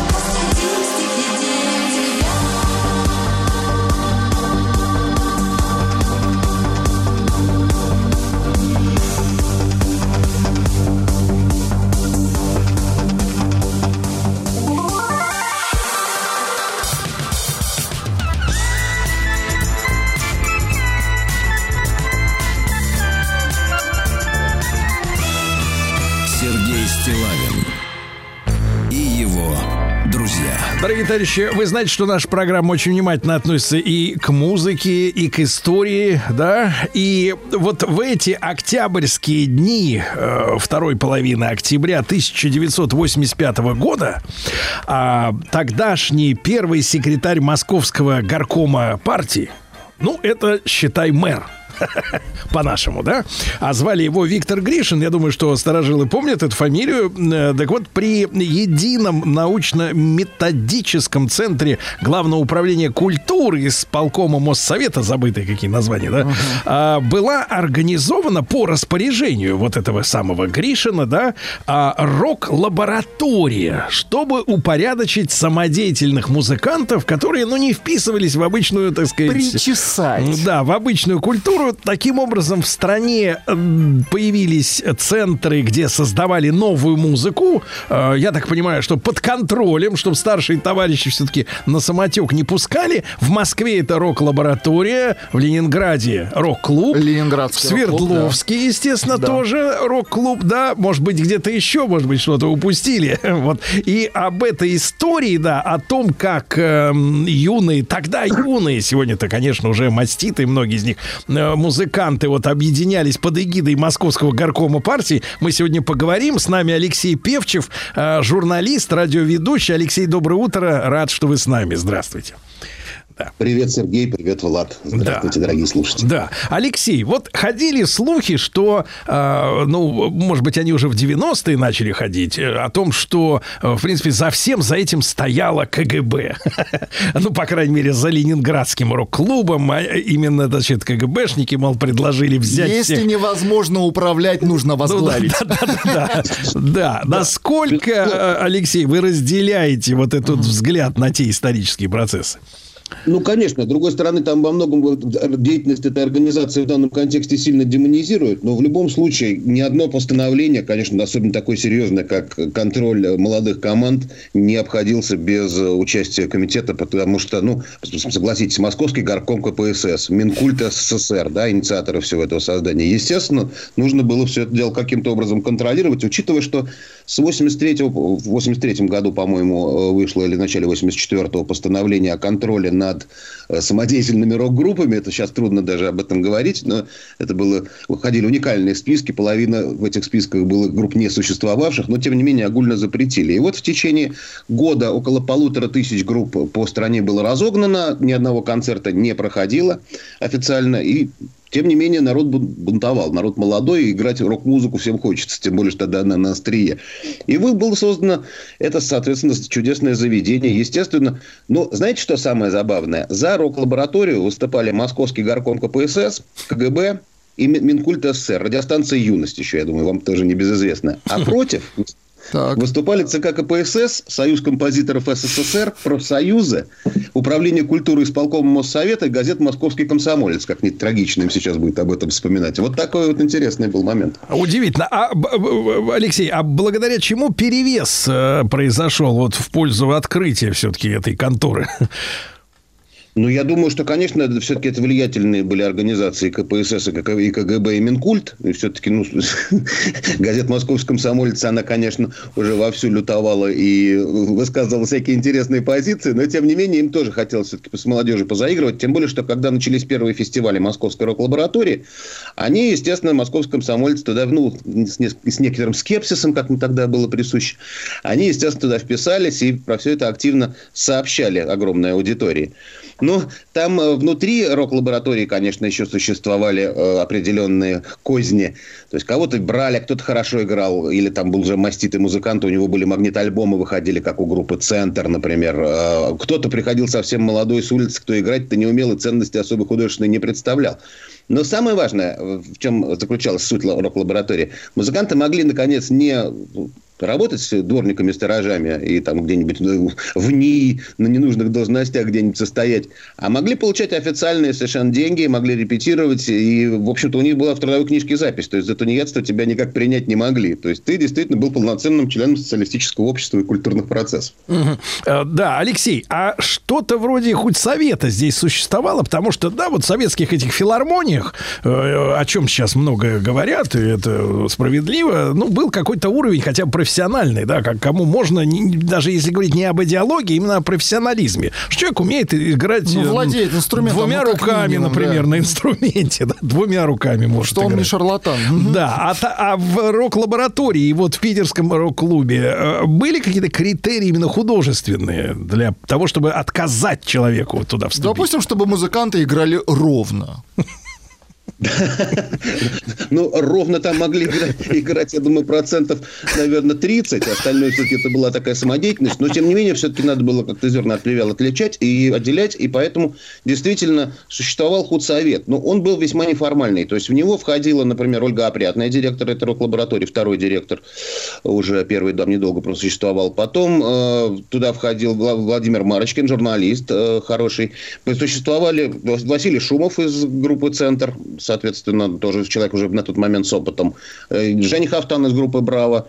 То есть там плавающий был худсовет. Вообще принимать туда поначалу хотели всех, но когда увидели, какая туда огромная лавина, Валит, то ограничились.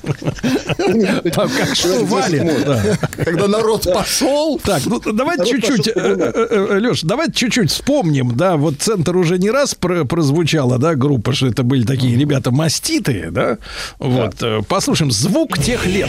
Ритм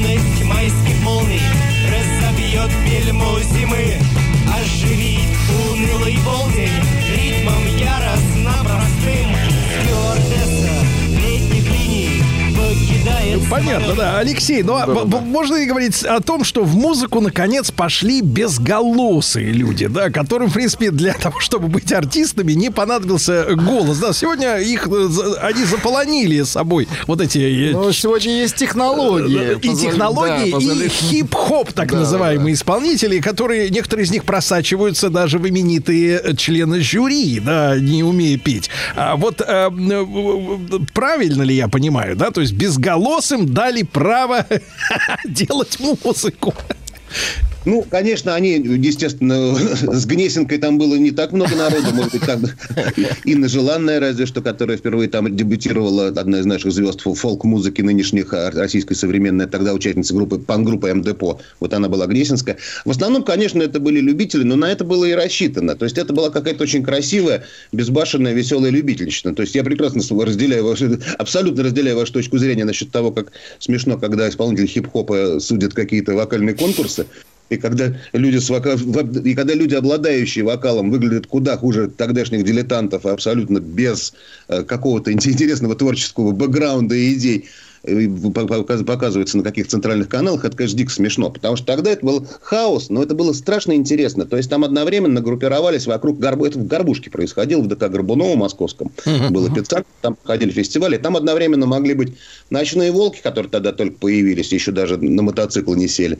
И там Эдуард Ратников, нынешний гл- глава компании TCI, который сюда возят всякие Назареты и Рамштайны. И какие-то художники сумасшедшие, и как потрясающе красивые девушки-манекенщицы, и панки, и хиппи, и все это... Леш, а мы можем сказать, что их всех объединяло? Вот какая-то единая линия между такими разношерстными товарищами. Вот что вот, что вот спустя 30 с лишним лет, да, что вот их связывало всех? Ну, конечно, музыка, потому что все-таки, вот, э, если, как Виктор Цой говорил, э, в Питере рок-музыку делают герои, в Москве шуты.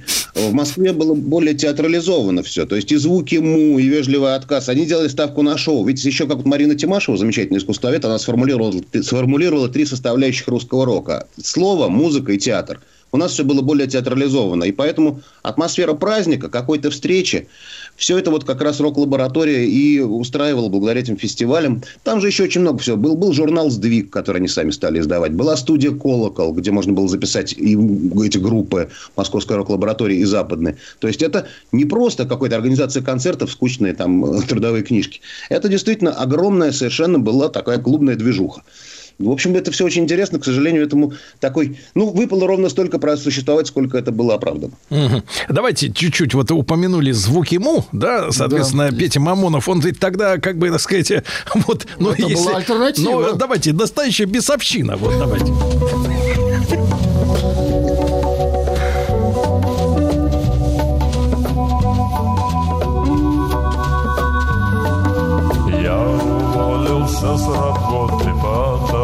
Что я устал. Я совсем не пью вина, я хожу в спортивный зал. Ночью я лежу, читаю, когда все рабочие спят. Ночью я кроссворд решаю, и я этому так рад.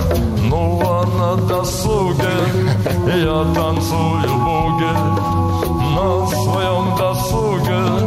Я танцую буги.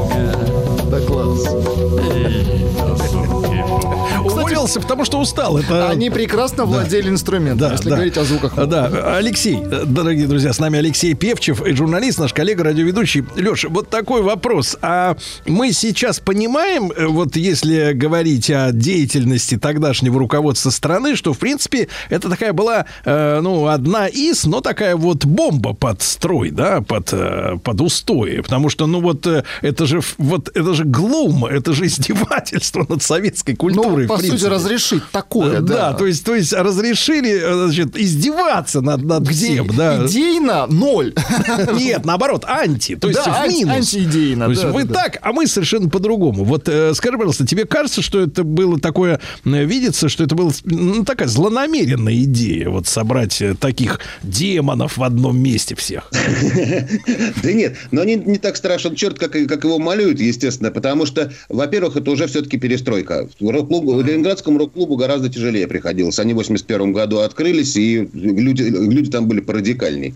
Здесь все-таки все на уровне какого-то глума и стеба происходило, не было никакой социалки, э, социальщины, потому что, ну, и, во-первых, у всех были еще, во-вторых, точнее, у всех были подкованы, вот, ну, как сказать, и острые языки. Все могли объяснить, что они делают. То есть, например, Петр Мамонов называл это русско- русскими народными галлюцинациями, что все это мы играем фольклор. Просто это городской фольклор. Звуки му – это звуки московских улиц. Вот так это звучит. То есть, там вгружать умели, конечно, здорово. И это не было никаким, никаким там, никаких ушей дополнительных не торчало. Просто люди как так жили, весело, но иногда, наверное, расширяя сознание ал- алкогольными напитками. Ну, и так жили Но- весело и не хотели работать как, как все, да? Просто не хотели работать. Не, они, они работать-то, может, и хотели, потому что Мамонов, кстати, неплохой переводчик со скандинавских языков. Он работал лифтером и переводил со скандинавских языков. Но при этом, значит, хотел все-таки получать деньги музыкой.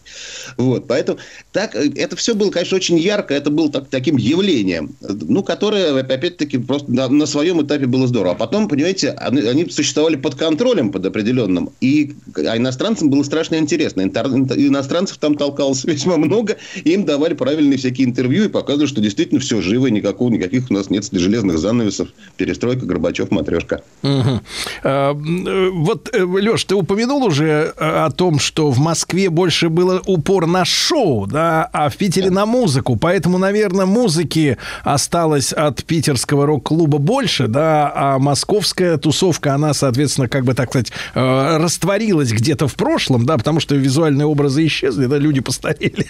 Вот делать то же самое смешно, э, вот, э, на новом этапе. А вот э, кого бы ты назвал из музыкантов именно, которые, ну вот действительно выросли до большого уровня из московской рок-лаборатории, именно как музыка, а не как шоу?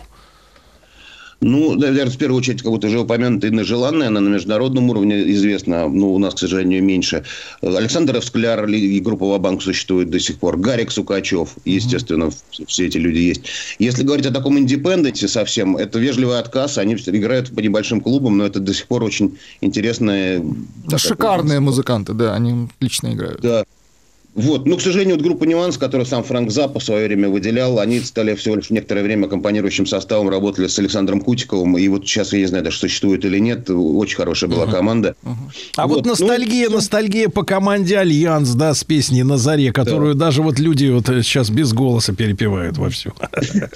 Вот они, кстати, представители «Новой волны» и «Альянс», и «Браво». Вот они, ну, «Браво» быстро оттуда ушли, их быстро, по-моему, Москонцерт перебрал к себе. А «Альянс», да, это забавно, потому что эту песню уже расстали тащили все, кто можно. Они записывают, причем новые альбомы, весьма неплохие. Но вот все от них ждут песню «На заре». Ну, uh-huh. или «Дайте огня», еще второй у них хит. Но, тем не менее, они... Да, чуть, чуть напомним, как было тогда.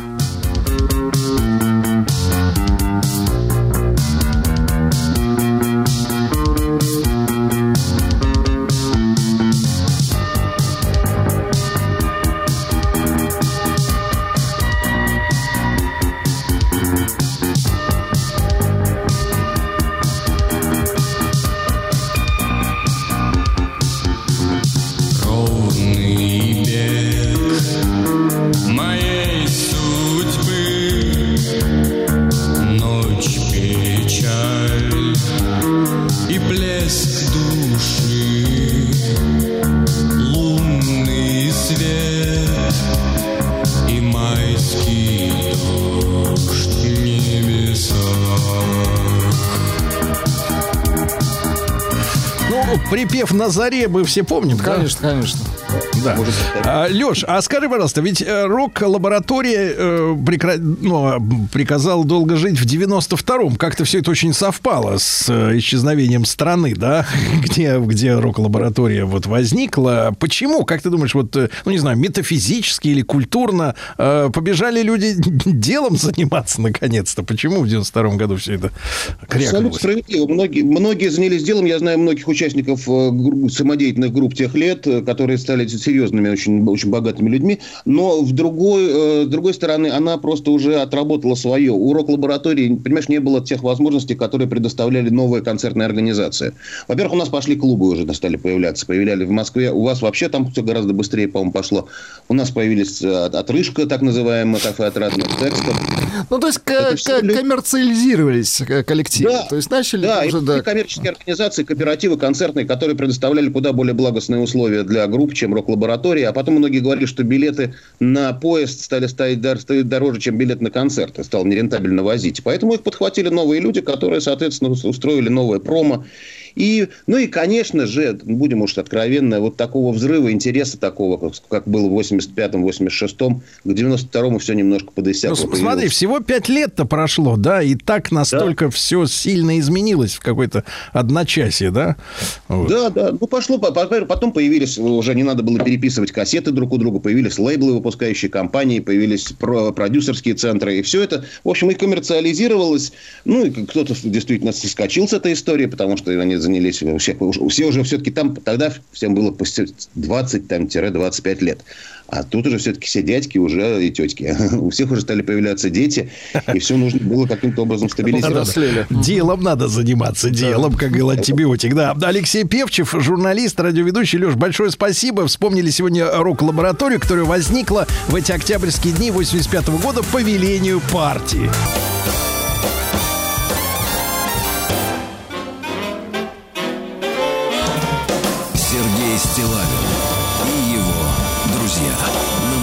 Дорогие друзья, а ведь сегодня у нас э, Международный день маркетолога. И тот самый шанс для нас с вами призвать к ответу эту маркетологическую, давайте скажем так, мафию. Правильно? Давайте, давайте, потому, что, потому что она что делает? Она заставляет нас покупать. Заставляет нас тратить. Да, 30 лет она заставляет нас покупать. Причем в большей степени то, что нам не нужно.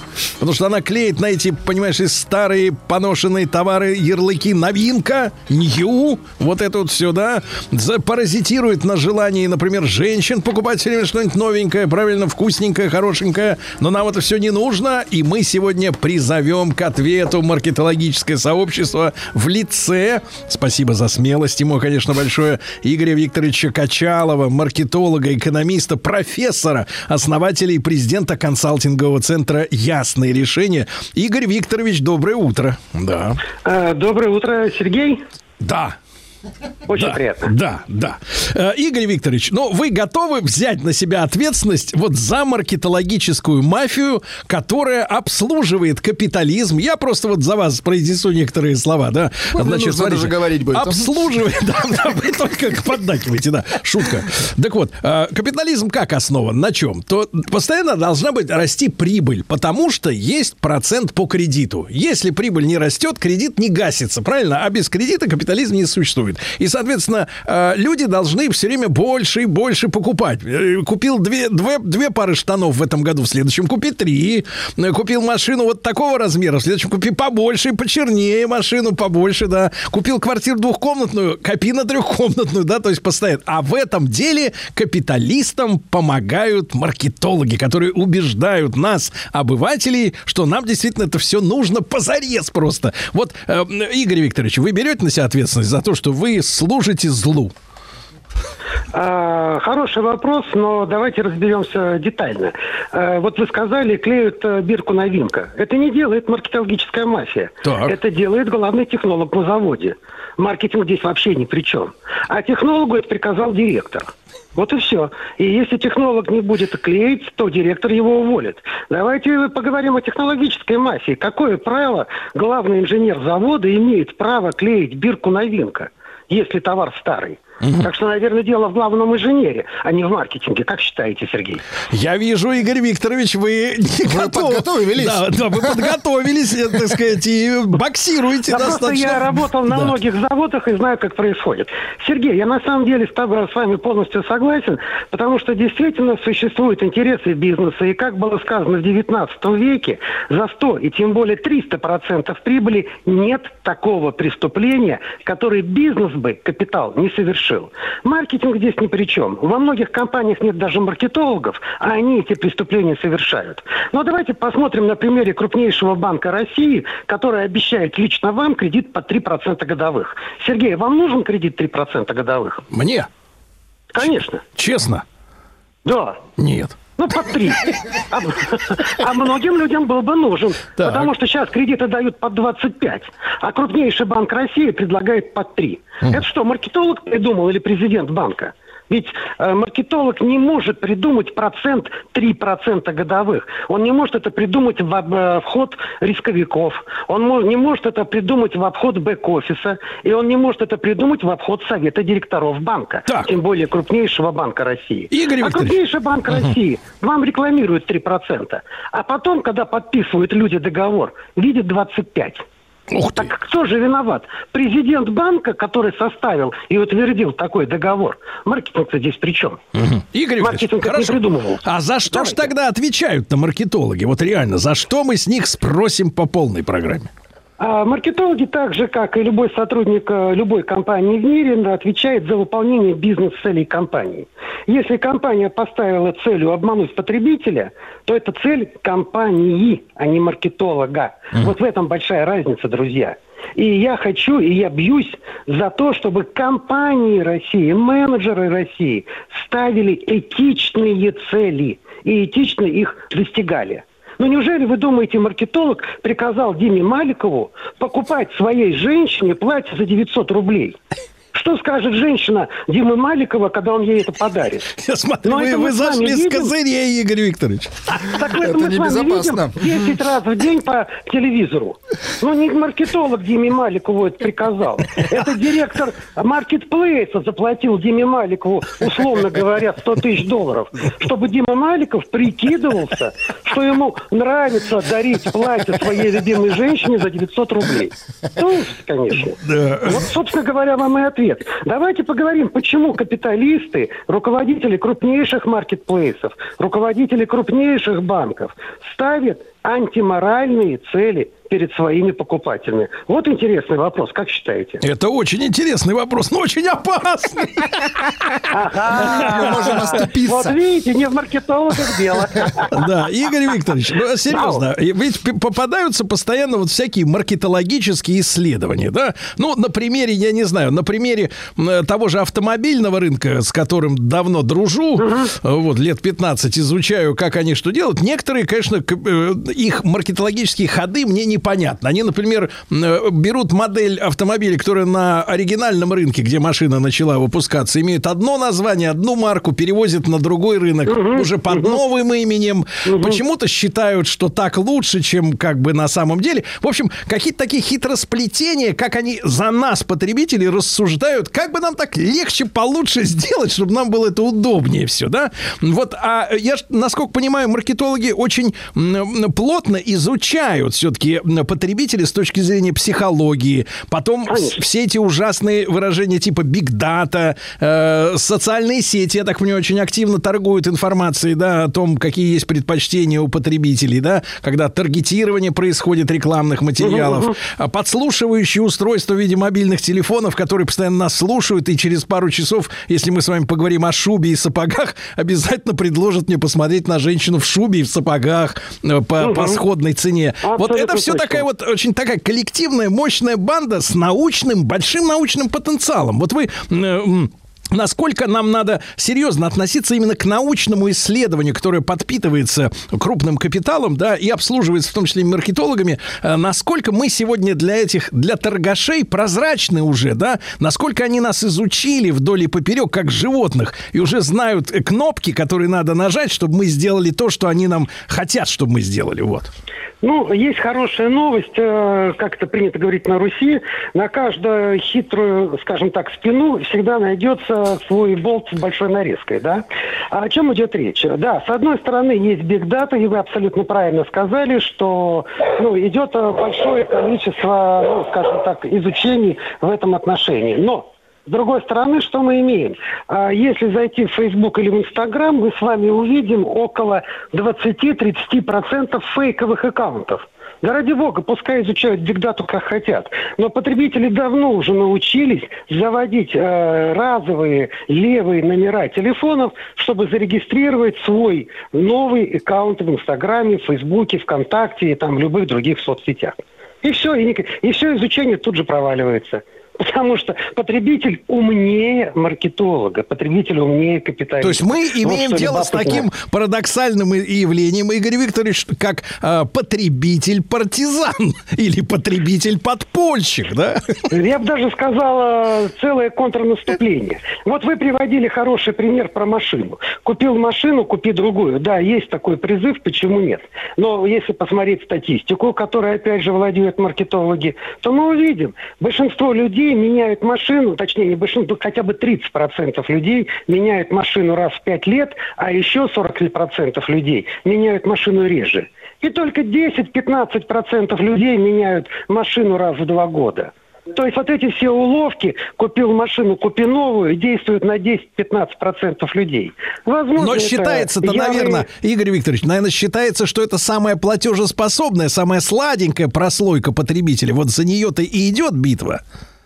А, абсолютно верно. Но обратите внимание, мы начинали говорить о том, что это влияет на нас, как на потребителей, а теперь мы с вами быстренько договорились на 10%.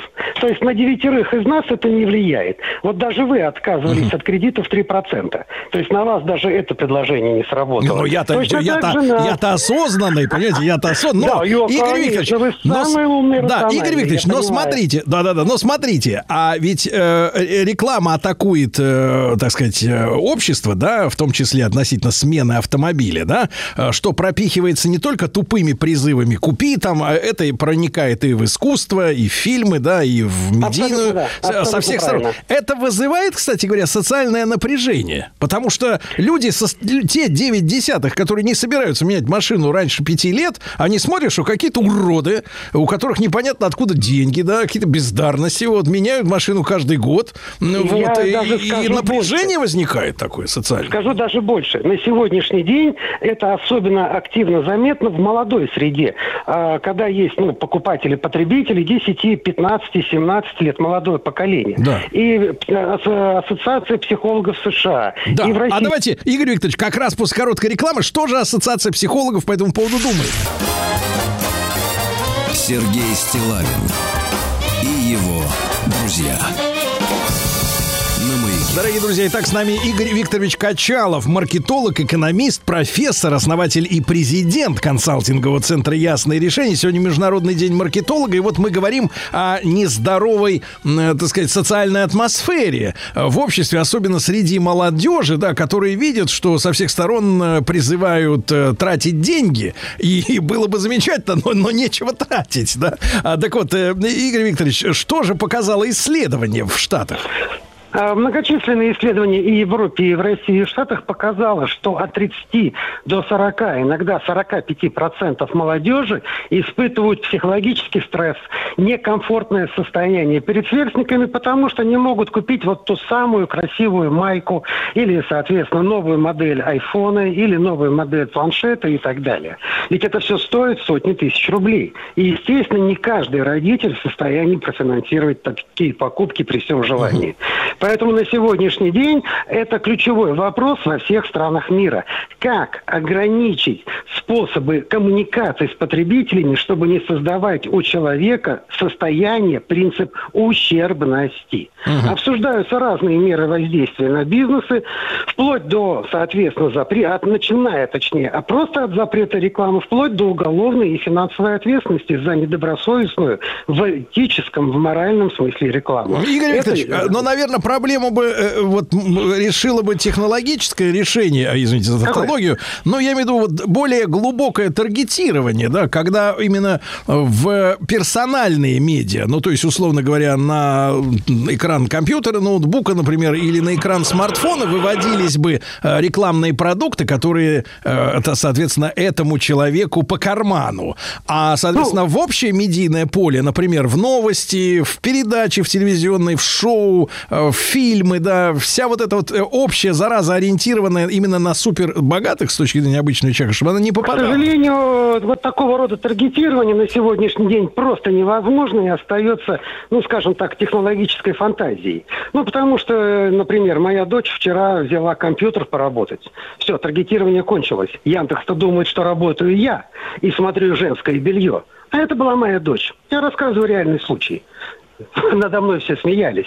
Профессор смотрит А ведь где-то белье. заведен файл, что Качалов смотрел женское белье. Он Да, фетишист. Как я докажу, что это была моя дочь, Да, которая причем, взяла компьютер причем, на полчаса? причем смотрите, бели, белишка-то молодежная, то есть любовницу зовет. Детская, да, да, да. А это, а это вообще статья. Да, статья. Вот А это вообще статья. Так вот, Но у надо по рукам бить тем, кто доверяет свои лэптопы, э, сказать, детям. Правильно? По рукам. Ну, к сожалению, да, ну, скажем так, на 100% это невозможно ограничить. Таких примеров можно привести массу, поэтому персональное таргетирование на сегодняшний день остается пока технологической сказкой. Игорь Викторович, Таких примеров а, масса. да, если говорить вот об исследовании нашего общества с точки зрения маркетологии, самый сладкий, ну, по возрасту, по полу, по э, роду занятий э, прослойка, какая она сегодня?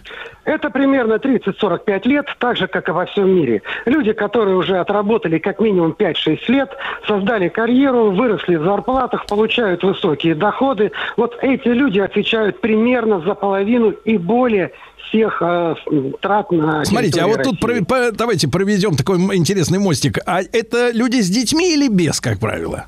Как правило, да, это уже не просто один ребенок, зачастую второй ребенок как минимум в плане, а иногда в плане уже и третий. То есть это семейные люди, они поэтому тратят за четверых. За себя, за двоих детей, за жену. Я почему спросил? Потому что 20 лет назад, я помню, что на Западе началась стратегия э, выращивания как раз э, садомитов, да, в общественном пространстве, что сейчас мы Мгм. получили в виде совсем уже многополия, да, многополия. Есть многобожие, Мгм. многополие. Мгм. Вот, Мгм. а, которое Мгм. считалось, что что гомосексуалист, он, соответственно, не тратит на детей, поэтому он покупает не просто машину, например, семейную, дешевую какую-нибудь, да, а кабриолет, кабриолет, да, отдыхает чаще, масло покупает подороже, чтобы смазаться, да, и так далее. То есть он более интересен для продаж, да. А вы говорите, что у нас в стране, вот интересно, да, вот, понимаю, да, что-то слилось. Да-да-да, так вот. В, на- аудитория, которую вы назвали, у нас всего-навсего 1% и менее, примерно, Ага. Судя по исследованиям. Не растет, да. Значит, слушайте, ну, полу- э, обнадеживающие все-таки данные вы сегодня выдали, да,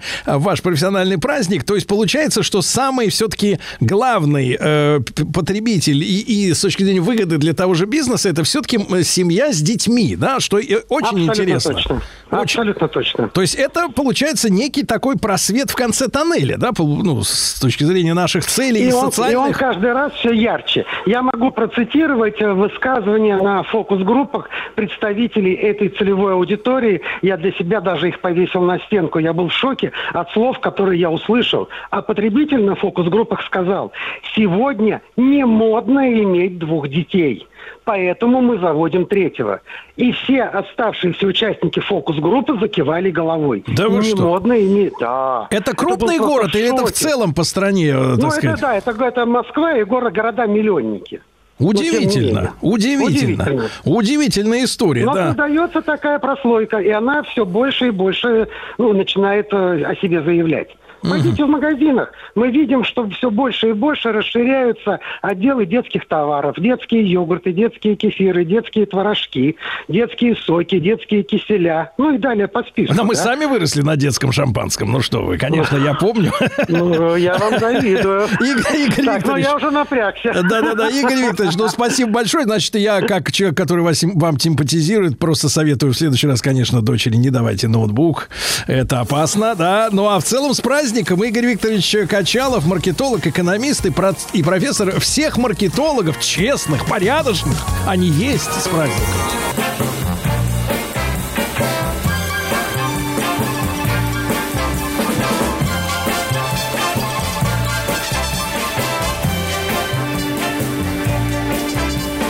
When you're alone and life is making you lonely, you can always go uh, downtown. When you've got worries, all the noise and the hurry seems to help, I know. Downtown. Listen to the music of the traffic in the city. Linger on the sidewalk where the neon signs are pretty. How can you lose? The lights are much brighter there. You can forget all your troubles, forget all your cares. So go downtown. Things will be great when you're downtown. No finer place for sure. Downtown, everything's waiting for you. Downtown. Downtown.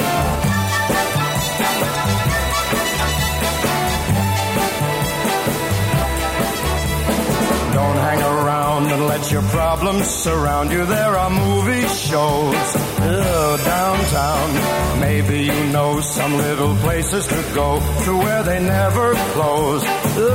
Downtown. Listen to the rhythm of a gentle bossa nova. You'll be dancing with them too before the night is over. Uh, happy again. The lights are much brighter there. You can forget all your troubles, forget all your cares. So go downtown where all the lights are bright. Downtown, waiting for you tonight. Downtown, you're gonna be alright. Downtown, downtown,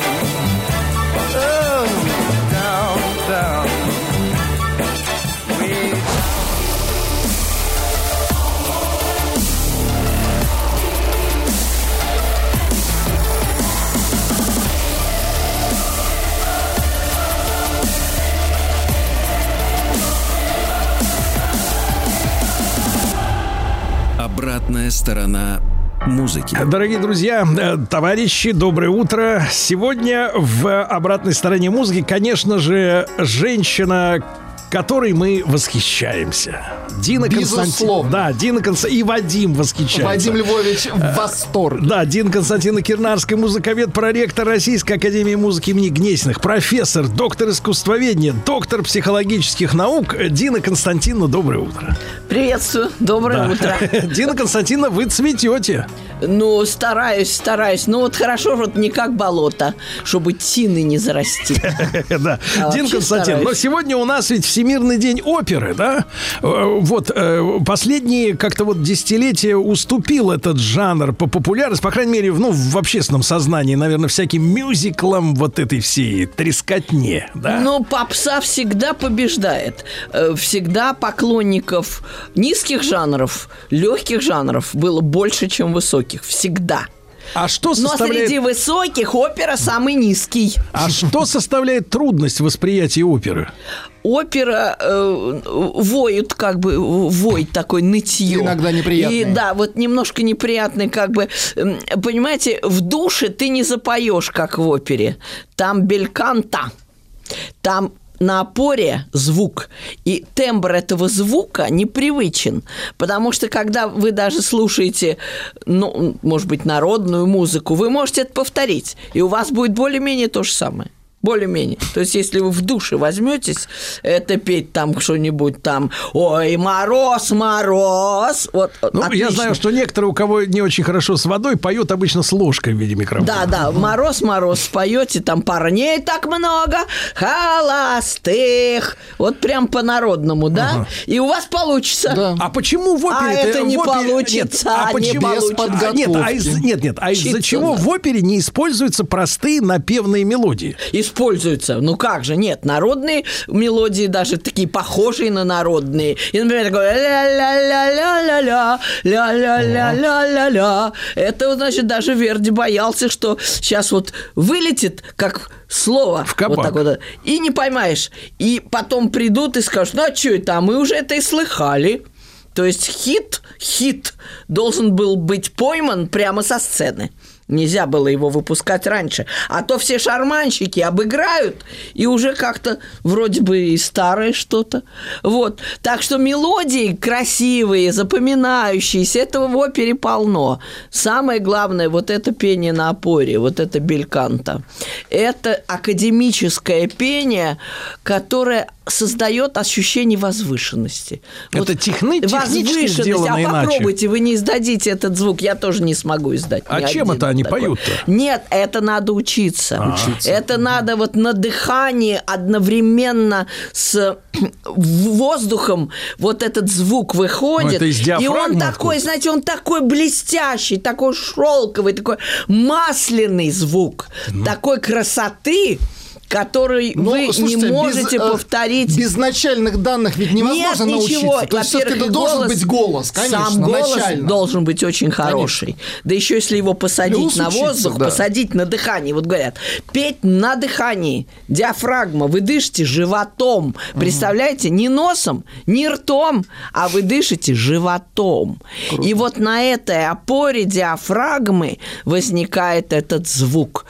Его ни с чем не спутаешь. Некоторые от этого звука рыдают от счастья, от этой красоты, от этой наполненности силы, потому что он усиливается же очень, если вы его сажаете на дыхание.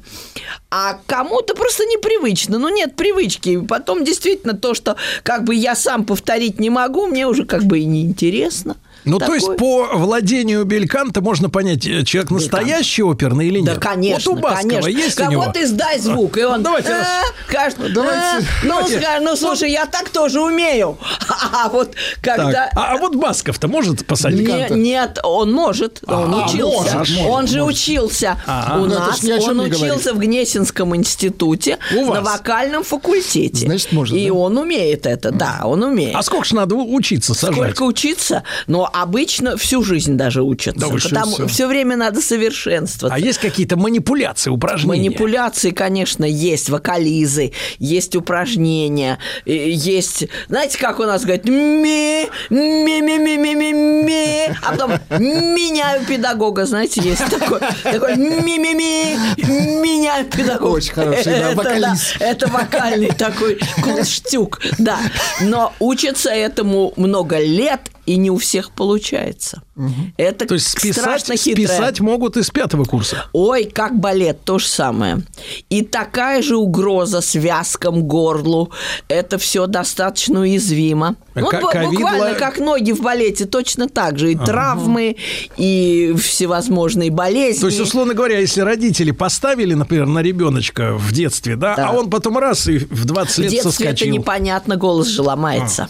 То есть только голос, после конечно, 13 это не раньше 15 лет будет понятно. Вообще будет голос или нет.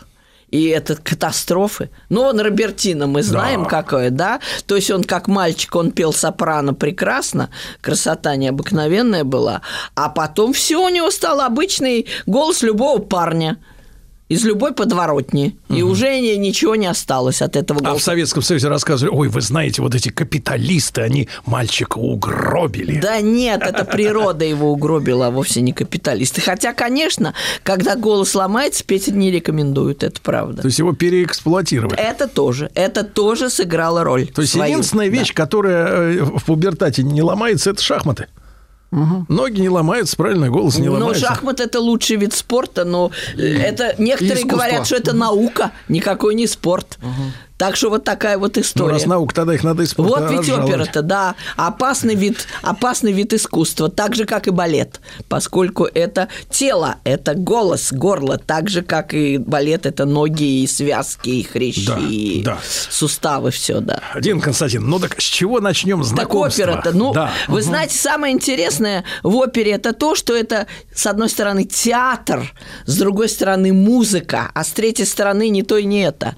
То есть отличается и от музыки, и от театра. От музыки отличается театральностью, от театра музыкальностью отличается. Понимаете? И получается нечто третье. Но вот сразу же, видите, когда возникла опера, это, можно сказать, мать всей музыки, какую мы сейчас знаем вообще. Поскольку до того, в XVI веке, вот возьмем XVI, это последний дооперный век. Вот еще Рафаэль и Леонардо никакой оперы не знали. Такие великие люди, а никакой оперы... Как же они жили-то? Не знали, не знаю, песни. они никакой оперы не знали, да. Это был 15-16 век, это еще дооперная музыка. Что это значит? Это музыка целиком заполненная Богом. И она была такая вот спокойная, как удав, поскольку Господь не нервничает. Хоралы. Это такая сила, которая не нервничает. У него Не совершенно дергается. другие уровни вообще, да? И только в 17 веке музыка занервничала. Только в 17-м, 1600 год. Спустилась это год человеку. рождения оперы То есть, считается. да, товарищи, если хотите не нервничать, то слушайте музыку до 17 века. Абсолютно правильно, абсолютно верно. Потому что она же с каждым годом все Она дерганее становится. расстилается в пространстве, это голос Бога. А вот уже в 17-м возник человеческий голос, и возникла опера. А почему? Потому что в это время люди были согнаны с земель, они ринулись в города, кроме рабочих рук у них ничего не было. Им надо было жить, и они поняли, что голод не тетка. Раньше как-то проскакивало. Все-таки феодальный патернализм, кто-нибудь подкинет, кто-нибудь подбросит. А так ты один наедине с судьбой. И вот эта тема всех безумно задела. Я один наедине с судьбой. Как страшно-то стало. И уже человеческая вот эта музыка хлынула, можно сказать, на сцену и заполонила собой все. То есть человеческая музыка – это музыка Да. страха. Муз... Нет, страха, За жизнь. любви, всех наверное. наших эмоций, любых. И радости, и э, печали, и чего хочешь. То есть это человеческие эмоции, которых не было раньше в музыке. И вот они все выразились в оперу. Давайте посмотрим сейчас. Вот у нас есть пример хороший. И одна из первых опер, это Монтеверди, это первый классик оперного жанра. И гениальный действительно автор. Он до сих пор исполняется. Он везде на сцене, кругом. И вот его утраченная опера была утеряна. Эта опера называется «Ариадна». Но какие-то фрагменты остались. И вот жалобы нимфы. Очень актуально. Дама жалуется, что ее бросил возлюбленный. А Ну, у это- нимфы кто? У нимфы возлюбленный. её. Возлюбленный нимфы. Давайте Да, послушаем. Давайте, как она жалуется. Там дядечка есть. Сочувствующий должен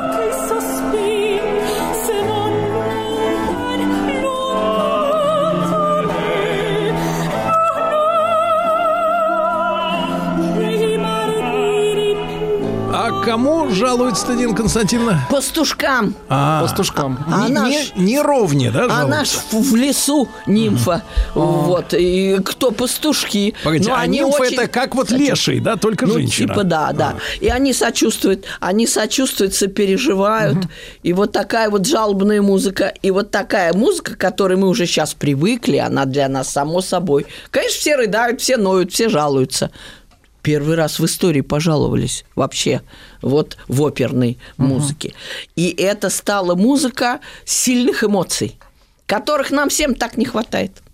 Мы все такие равнодушные, постмодернистские сейчас. Стараемся поменьше переживать. Знаете, как говорит любимое мое высказывание «Живи легко и не влюбляйся глубоко». Понимаете? Это мой дядя говорил. Мой дядя, да.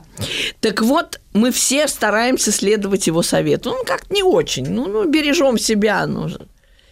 И это музей страстей, опера. Музей страстей. А так как нам этого все-таки хочется, это наша изначальная потребность. Да, изначальная наша потребность, то мы, конечно, рвемся туда попереживать. Хотя бы в оперном театре попереживать. Вот. Такое кино средневековья. Ну, можно сказать, что и кино, ну, не, ну каков средневековье, 17 век, это уж не средневековье, это называют новое время уже. А чем оно ново-то? Незащищенностью. Тем, что ты наедине с судьбой, как хочешь, так и барахтайся. Вот Это именно этим оно и ново. правильно? Да, это капитализм, совершенно верно. Вот мануфактуры, все это началось как раз в 17 веке, и именно поэтому музыка впитала в себя вот эти страсти, которые действительно разразились, можно сказать, над Европой вот в это самое время. Но музыка в то же время и красивая. Она уже к концу 17 века пришла к попсе. Опера это была попса той эпохи. Ужинали в ложах, шампанское пили, Да класс. болтали. Не, ну получается, что, Дина Да. Константиновна, что э, невзгоды-то коснулись, так сказать, э, среднего и низшего классов, а оперы смотрели элита, да? Не Нет? только, нет, там разные места. В ложах, в ложах сидели кому положено. То есть те, кто может себе позволить. Вот. Там им подносили напитки, там им подносили ужинали они. Значит, так шторки раздвинул. Слышит, о, верхнее до, похлопал, потребовал И бис. дальше. посу- да, и дальше шторки задвинул, сидишь, Да опять, значит, ужинаешь. Замечательно.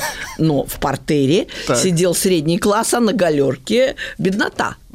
И до сих пор в Италии сохраняется. Вот в 1637 году, как сейчас помню, в Венеции был открыт первый оперный театр. И вот как грибы после дождя, ну, штук 10 было уже буквально через короткое очень время. Они конкурировали между собой, ну, попса. Ну, вот оперный театр – это досуг, это веселье, это счастье, это переживание. И все, кто мог себе позволить, все ходили, конечно. И очень э, красиво уже пели. Причем в конце 17 века пели как сейчас.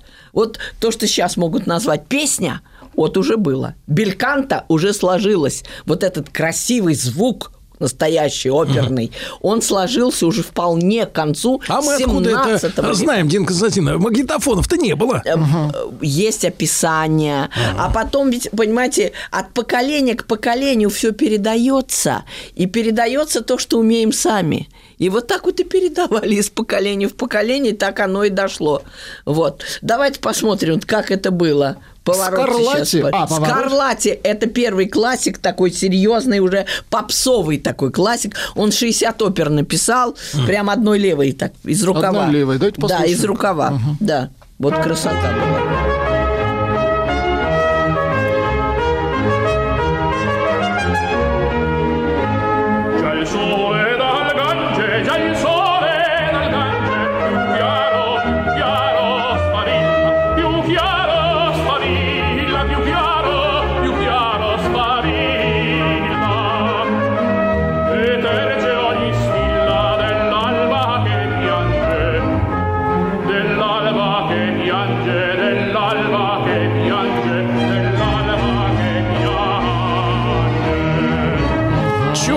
Музыка. Все, уже тра-та-та, тра-та-та, уже, знаете, так на такты делится, уже музыка, ну, как сегодня, буквально та та ра ри ра ра ра рам пам пам пам тра та та та та вот даже буквально. Да. Вот, э, и это очень быстро сложилось, потому что опера стала популярна, это коммерческий жанр, это очень коммерческий жанр. И, конечно, хотели, чтобы людям было легко это воспринимать, чтобы они могли действительно в душе где-то даже попеть. душе. Душа не было, а опера была В уже. кадушке. То Да вот уже, да, где хочешь, ты оперы. пой, да. Вот это так и было. И, конечно, поспорили музыка и театр, кто главнее, кто главнее. Значит, когда музыка говорит, что она главнее, то тогда мы слышим вот такую музыку, как только что, да, та ля ля ля ля ля ля ля и даже можем и повторить, и такие красивые, и замечательно. А когда театр начинает нажимать, то мы слышим другое. Примерно то же, что вот в жалобе нимфы мы слышали. То есть это не столько даже мелодия или песня, как мы бы сказали, речитатив. Вот просто усилить речевой акцент. Причем усилить так, что вы буквально не узнаете вот эту обыденную речь. Но это как театральная речь, вот со сцены, но она еще в 10 раз усилена. И вот правдисты и красотисты дрались между собой вообще в истории музыки. Некоторые говорили, нет, важнее красота. Моцарт так считал, что музыка должна все время нравиться, она должна быть прекрасна. А другие говорили, нет, вот Монтеверди, наш старик, То есть это соцреалисты. да, э, не, не соц, просто реалист. Они говорили, что музыка должна говорить правду. Вот как Мусорский говорил, э, вернее. Хочу, чтобы яз- э, музыка прямо, чтобы выражала слово. Хочу правды. Вот. Доргомышский, Мусоргский, они оба были сторонниками правды, правдисты. Как и Монтеверди, кстати. Как и Вагнер, как и Глюк. То есть Вагнер правдист. Правдист еще А. какой, То есть конечно. это рокеры и попсовики. Э, Да, да, да, вот э, может быть, да, потому что рокеры не боятся уродства. там как раз, типа, они как раз они. могут очень хрипло петь, некрасиво и очень как-то агрессивно. И, красоты ты там, не, может быть, и не найдешь. Так вот, Да, рокеры страшны. вот вот монолог Бориса, вот чуть-чуть. э, Давайте, включи- давайте. Видите разницу сразу между Скарлатти и Мусорским, например? Ежели в тебе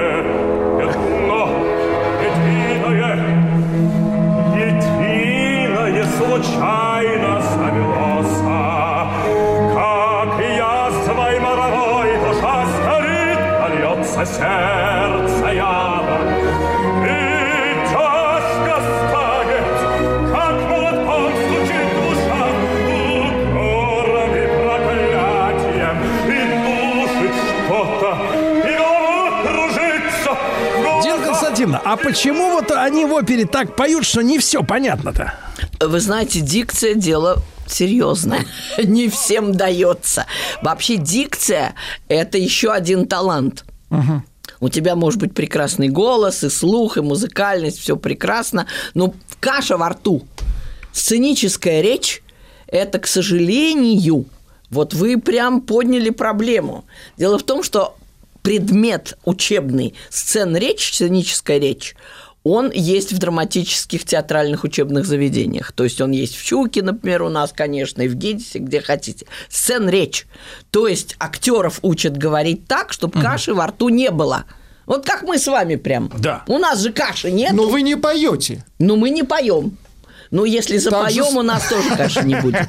Нужно, чтобы произносили правильно, четко этому надо учить. А когда вот это вот все, да, знаете как? У нас же, кстати, Дин Константин, да? Дин Константин, вы же заметили, что у нас из кинематографа ушла а, опознаваемая, узнаваемая речь. То есть актеров без картинки невозможно узнать по голосу. Да это ужас. Это, Это кошмар. Сергей Валерьевич. Это Да, кошмар. это кошмар, Отвратительно. да. Я Это предлагаю значит, решить вопрос с переозвучкой. Они не доучились. Ну, не доучились они, не доучились. Не научились.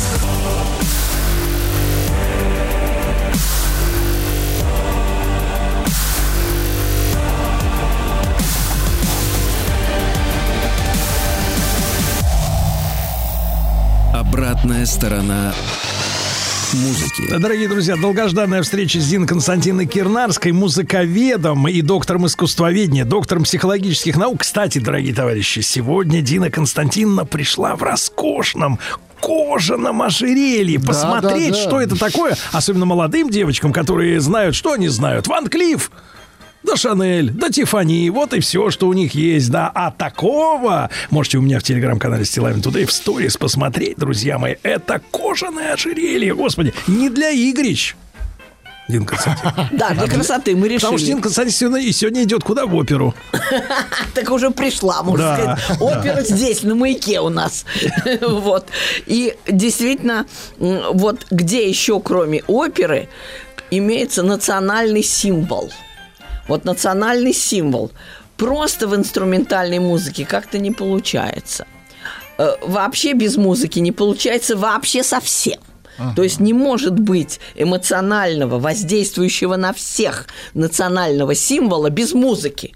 Это может быть или марш, или какая-то Гимн. песня типа Марсельезы, да? Ну вот национальный символ. Но в опере это получается просто потрясающе. Вот мы сейчас поставим Давайте. номер 4 у нас.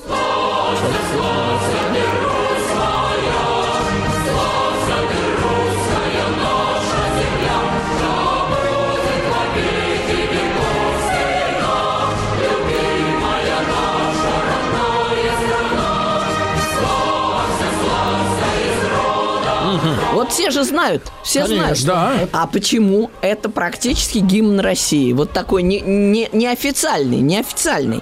Э, Как, например, вот гимн Италии тоже неофициальный, тоже оперный. Все его знают. Это Такие- которые футболисты поют. и все, что хочешь, поют. Э, Например, там в аэропорту собирается какой-нибудь флешмоб, там собирается просто толпа и поют вот именно вот это. Сейчас вот за пятым Номер номером пять. у нас, да, вот Давайте. все это знают. Ну-ка тоже знаменитая вещь.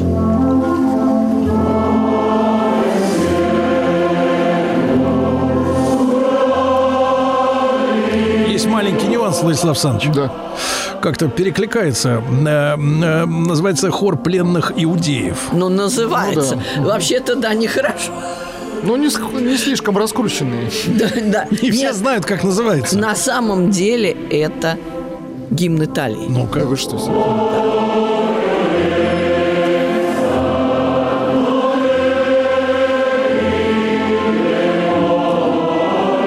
А про что это опера? Опера Набука про то, что абсолютная власть развращает абсолютно. Смысл хороший. Вот прям про это, да. Что он себя Богом вообразил. И Господь ему показал, кто Бог на самом который, деле, да? да, Это да, да, да, Бог показал ему, кто Бог на самом деле, да, что наглеть А итальянцы нехорошо. поют, да? Наглеть нехорошо. Итальянцам А его понравилась эта идея. Итальянцы обожают этот э, хор. Он был написан молодым Верди в 842 году, собственно, Набука это его первая известная опера, которую все прямо превознесли и подняли на щит. Потому что тогда итальянцы сражались против австрияков. У них Против было тоже угнетенное состояние.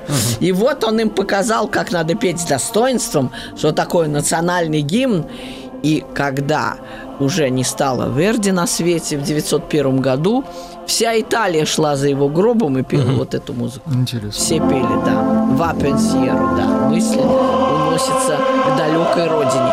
То есть вот этот символизм есть в опере, и нигде больше его нет. Ни в классической музыке, и вот даже э, «Ода к радости» Бетховена знаменитая, тоже вокал, тоже хор. Так. То есть это все так или иначе приближается к оперной музыке. А в чем здесь магия, что именно в опере Магия- этого есть? Магия в музыке, потому что музыка вас сразу же помещает в контекст национальности. Она настолько национальна, вот так же, как это славься, ну прям вот русская музыка, ля-ля-ля-ля, да, вот мы все это чувствуем. Также итальянцы чувствуют, вот это наше. Тут не промахнешься. Музыка имеет яркий очень национальный отпечаток в 19 веке. То есть музыка не может быть космополитичной? Может, и даже стала такой скорее в 20 веке. Вернее, национальное уже легло как бы на второй план. И вот она А кто, а кто выстрелил первым вот Выковыривать. такую космополитичную? Э, Первым Шонберг. Арнольд Шонберг – это, значит, 12-тонновая система.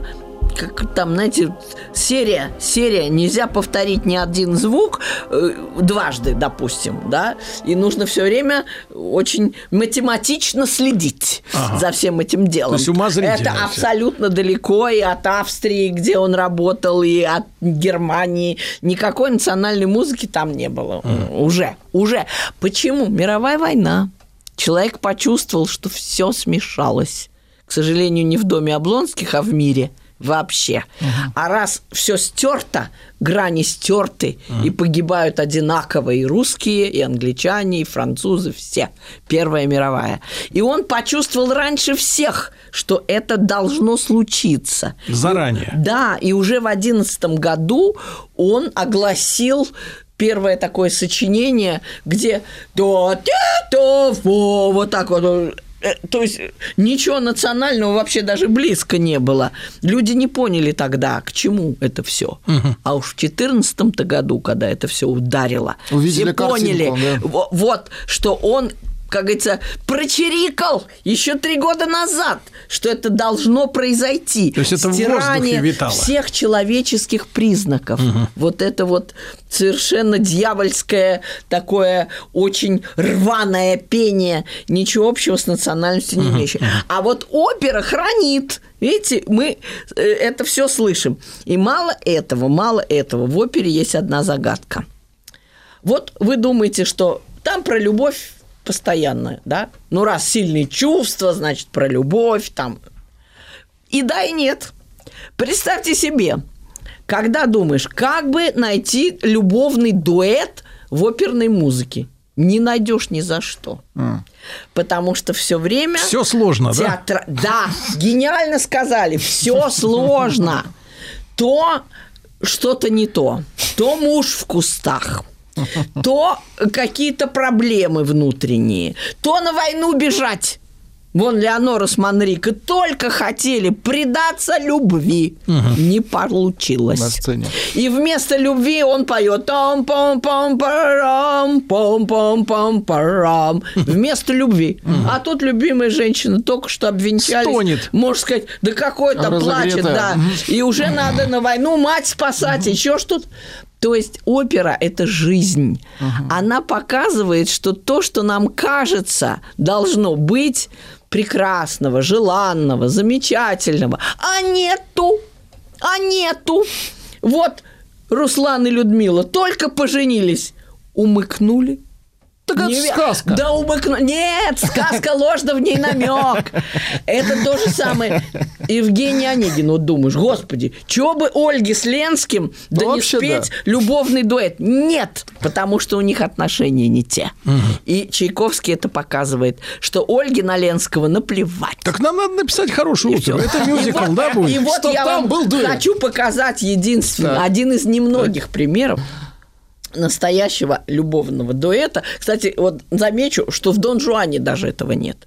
Но он же не любит никого. Нет. У него Он все время разборки. Разборки. То его Эльвира догоняет, хватает за брюки, то еще там кто-то его нашел, застукал, что называется.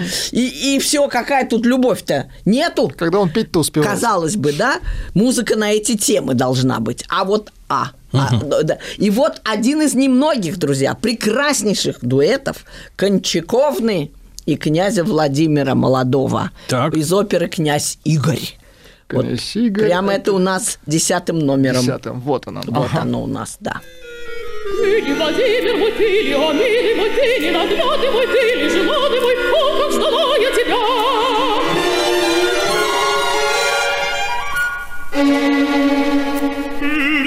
Любишь ли? Люблю ли я? Люблю ли тебя? Люблю ли я тебя?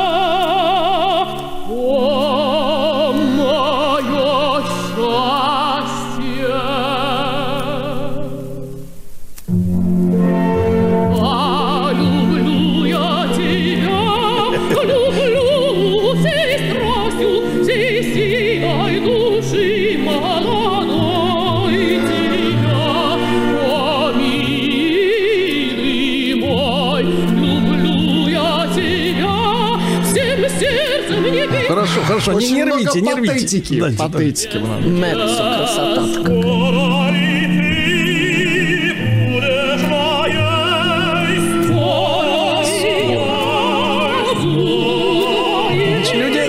договариваются.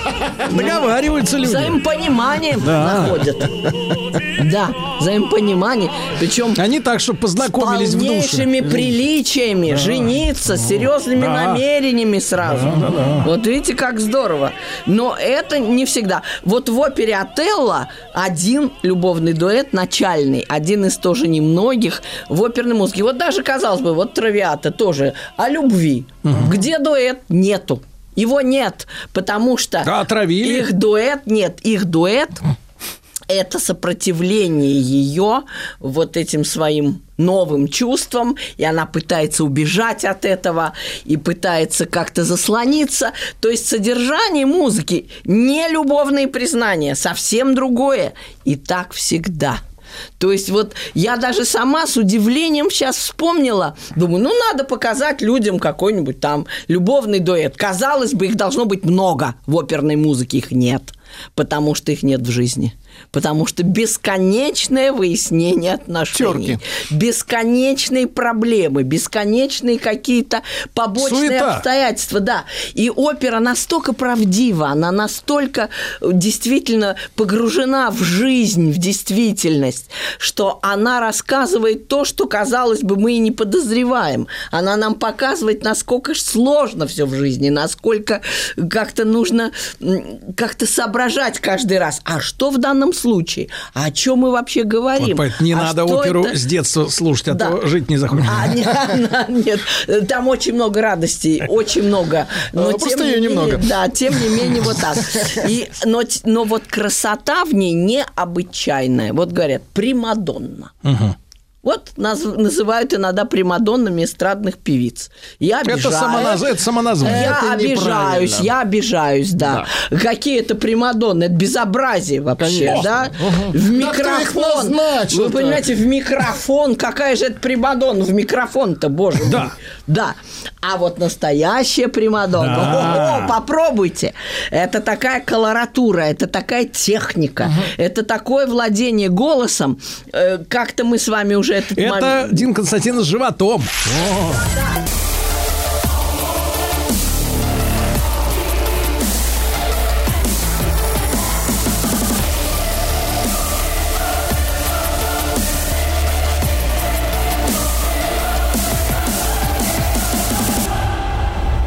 Обратная сторона музыки. Дин Константина Кирнарская, доктор искусствоведения, доктор психологических наук, мы музыковед, наш большой друг. Мы сегодня в день оперы говорим, конечно же, о ней, об опере. И вот видим, что, конечно, жанр хороший, но э, много суеты жизненной. Суеты там много, потому что опера самое дорогое искусство на свете. Да. Оно столько денег стоит, вы не представляете. Оркестр 100 человек, хор 100 столько же, человек. да. Плюс еще иногда танцевальная труппа нужна. Там какой-нибудь танцы персидок где-нибудь там или что-нибудь похожее на это, танцы цыганок. То есть где-нибудь. еще танцоров 100 Да, да, да, тоже да, нужно. И кроме На того... сцене больше, чем в зале. Вот да, проблема. бывает такое, да. А представьте, сколько за сценой. Хор приготовь. Тем скажи, что вам пора. Пора на сцену. Готовимся все, одеваемся. Не бьется бюджет-то. Занимаемся. Это э, очень э, дорогое искусство. И тем не менее оно необходимо. Понимаете, если бы оно было не нужно, оно бы давно умерло при этой дороговизне-то. Оно необходимо именно для поддержания эмоционального вот этого тонуса, чтобы люди совершенно не одичали. Без оперной музыки они утратят вот этот эмоциональный нерв. Они превратятся в каких-то вот деревяшек, в каких-то вот... То есть вот я давайте, смотрите, знаю. с одной стороны у нас Роботов. опера, да? Да. А с другой, я чувствую, знаете кто? Так, ну-ка. Бард с гитаркой один. Да что ж вот пристали к этим Да. бардам? Они туристы. бард с ну, гитаркой, да. Они грибы собирают. Них своя функция у всех, но все равно, вы знаете, душа просит возвышенных Конечно. чувств. Она не может Просто идет охота на волков, идет охота. Вот она- Вот не может. это всё. Душа не может. Или там Надежды. Ага, под или как здорово, что все мы да. здесь вот это вот балалайка это. Нет, это не получается так. Мальчик молодой. Душа хочет чего-то грандиозного, крупного, такого возвышенного, величественного. Это Масштабного. практически как храм. Ой. Искусство. Это самый, да, это самый приближенный, можно сказать, к божественности вид искусства. Опера. Он, опера, да. Несмотря на то, Своей- что родилась она именно затмив Казалось бы, божественную а вот музыку. парадокс, да. То есть она родилась как попса, получается, как некий противовес храму, а на самом деле она является квази-храмом. То есть единство и борьба противоположностей. Самый, да, самый, можно сказать, возвышенный, грандиозный вид искусства. Поэтому красоты в нем море. Да. И вот за номером 6 За номером у нас шесть, а, замечательная Давайте да, заберем эту красоту вещь. немедленно. Да.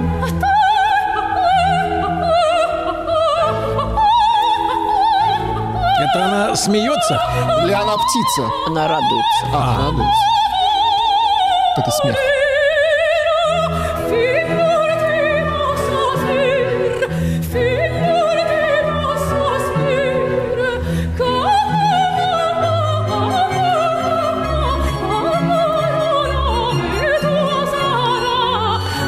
Хорошо свели, скрипочку в правый канал натопили.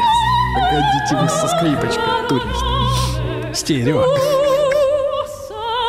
Очень красиво. Очень. Примадонна, вот это примадонна. Да. Вот попробуйте попросить эстрадную певицу вот это вот сделать. Никогда, даже без всякого бельканта. кстати, ну, а Техники разве, нет. такой. разве в театры, вот где оперный театр, не пришла техника, в принципе, ну, электроника? Э, Ну, она Микрофоны те же пришла самые, да. только, знаете как, например, текст э, можно увидеть Субтитры. бегущей Суфлёр. строкой, да, вам помогают просто, чтобы вы понимали лучше текст. Вот какие-то мелкие такие Нет, а так, моменты. чтоб звук вот в Не, не, не, колоночках. Не, это невозможно сделать. Это невозможно сделать. Вы можете только его усилить. Усилить можете. Ну да. Но дело же не в громкости. Вот она ж поет не так уж и громко, но виртуозно. Это такой, так полет голоса по нотам, да? Такие рулады, которые вы сделать не, не, не сможете. Усиленно, не усиленно, а все провалится, все. Будь кряхтеть. Вот этого пения не будет. Этой красоты не получится. Так что, э, конечно, это еще вот как спорт. Это показывает верх наших возможностей. Вот чему может научиться человек, если у него есть талант и желание? И вы, «О, ну дает, ну чес, ну вообще, да? И вот это пение потрясающее вы слышите, некоторые просто западают на этом, они просто умирают. Это их любовь, их хобби и э, опероманы. То есть это зовут. такие вокальные номера. Да, опероманы, да. То есть есть люди, которые вот без этого жить не могут, без этих рулат, без этой красоты. Есть такие люди. Ну, конечно, опероман, балетоманы есть, и опероманы есть. Я вот видел тиктокманов. Да вы видели И грушинцев, это манов не те. есть полным-полно везде, где угодно. Э, Так что вот эту красоту можно увидеть только здесь. Вот именно на пределе человеческих возможностей. И, и всякому понятно, что он это не споет. То есть это надо учиться, конечно. учиться и учиться, как говорил великий Ленин. Только вот так. Если вы не будете учиться, вы это не сделаете. Так что вот... э, А в это- ТикТоке говорят, что сделаешь... всё, не что- сделают. Нет, Тикток имеется в виду... врет, а врет, э, он нас вводит в заблуждение, вводит нас в заблуждение. Вот. И, конечно, видите, везде вершины. В патриотическом чувстве вершина, в страстях вершина, в мастерстве вершина. Где не возьми, Во- вверх. В Вопрос от грушинцев. С чего начинать, чтобы полюбить оперу? С каких произведений? С каких самых Нет, с популярных произведений? Кармен. Кармен. Это практически мюзикл. Даже многие мастера оперы говорят, что это на самом деле мюзикл, но такой высококлассный. Э, Вот Кармен, Евгений Онегин. Замечательная опера, да, тоже очень популярная, и вы будете сопереживать, и будете все это петь даже, напевать. Я помню, я в пионерском лагере вытирала столы Так. э, под музыку э, «Куда, куда, куда вы удалились?» А кто пел? Вот я.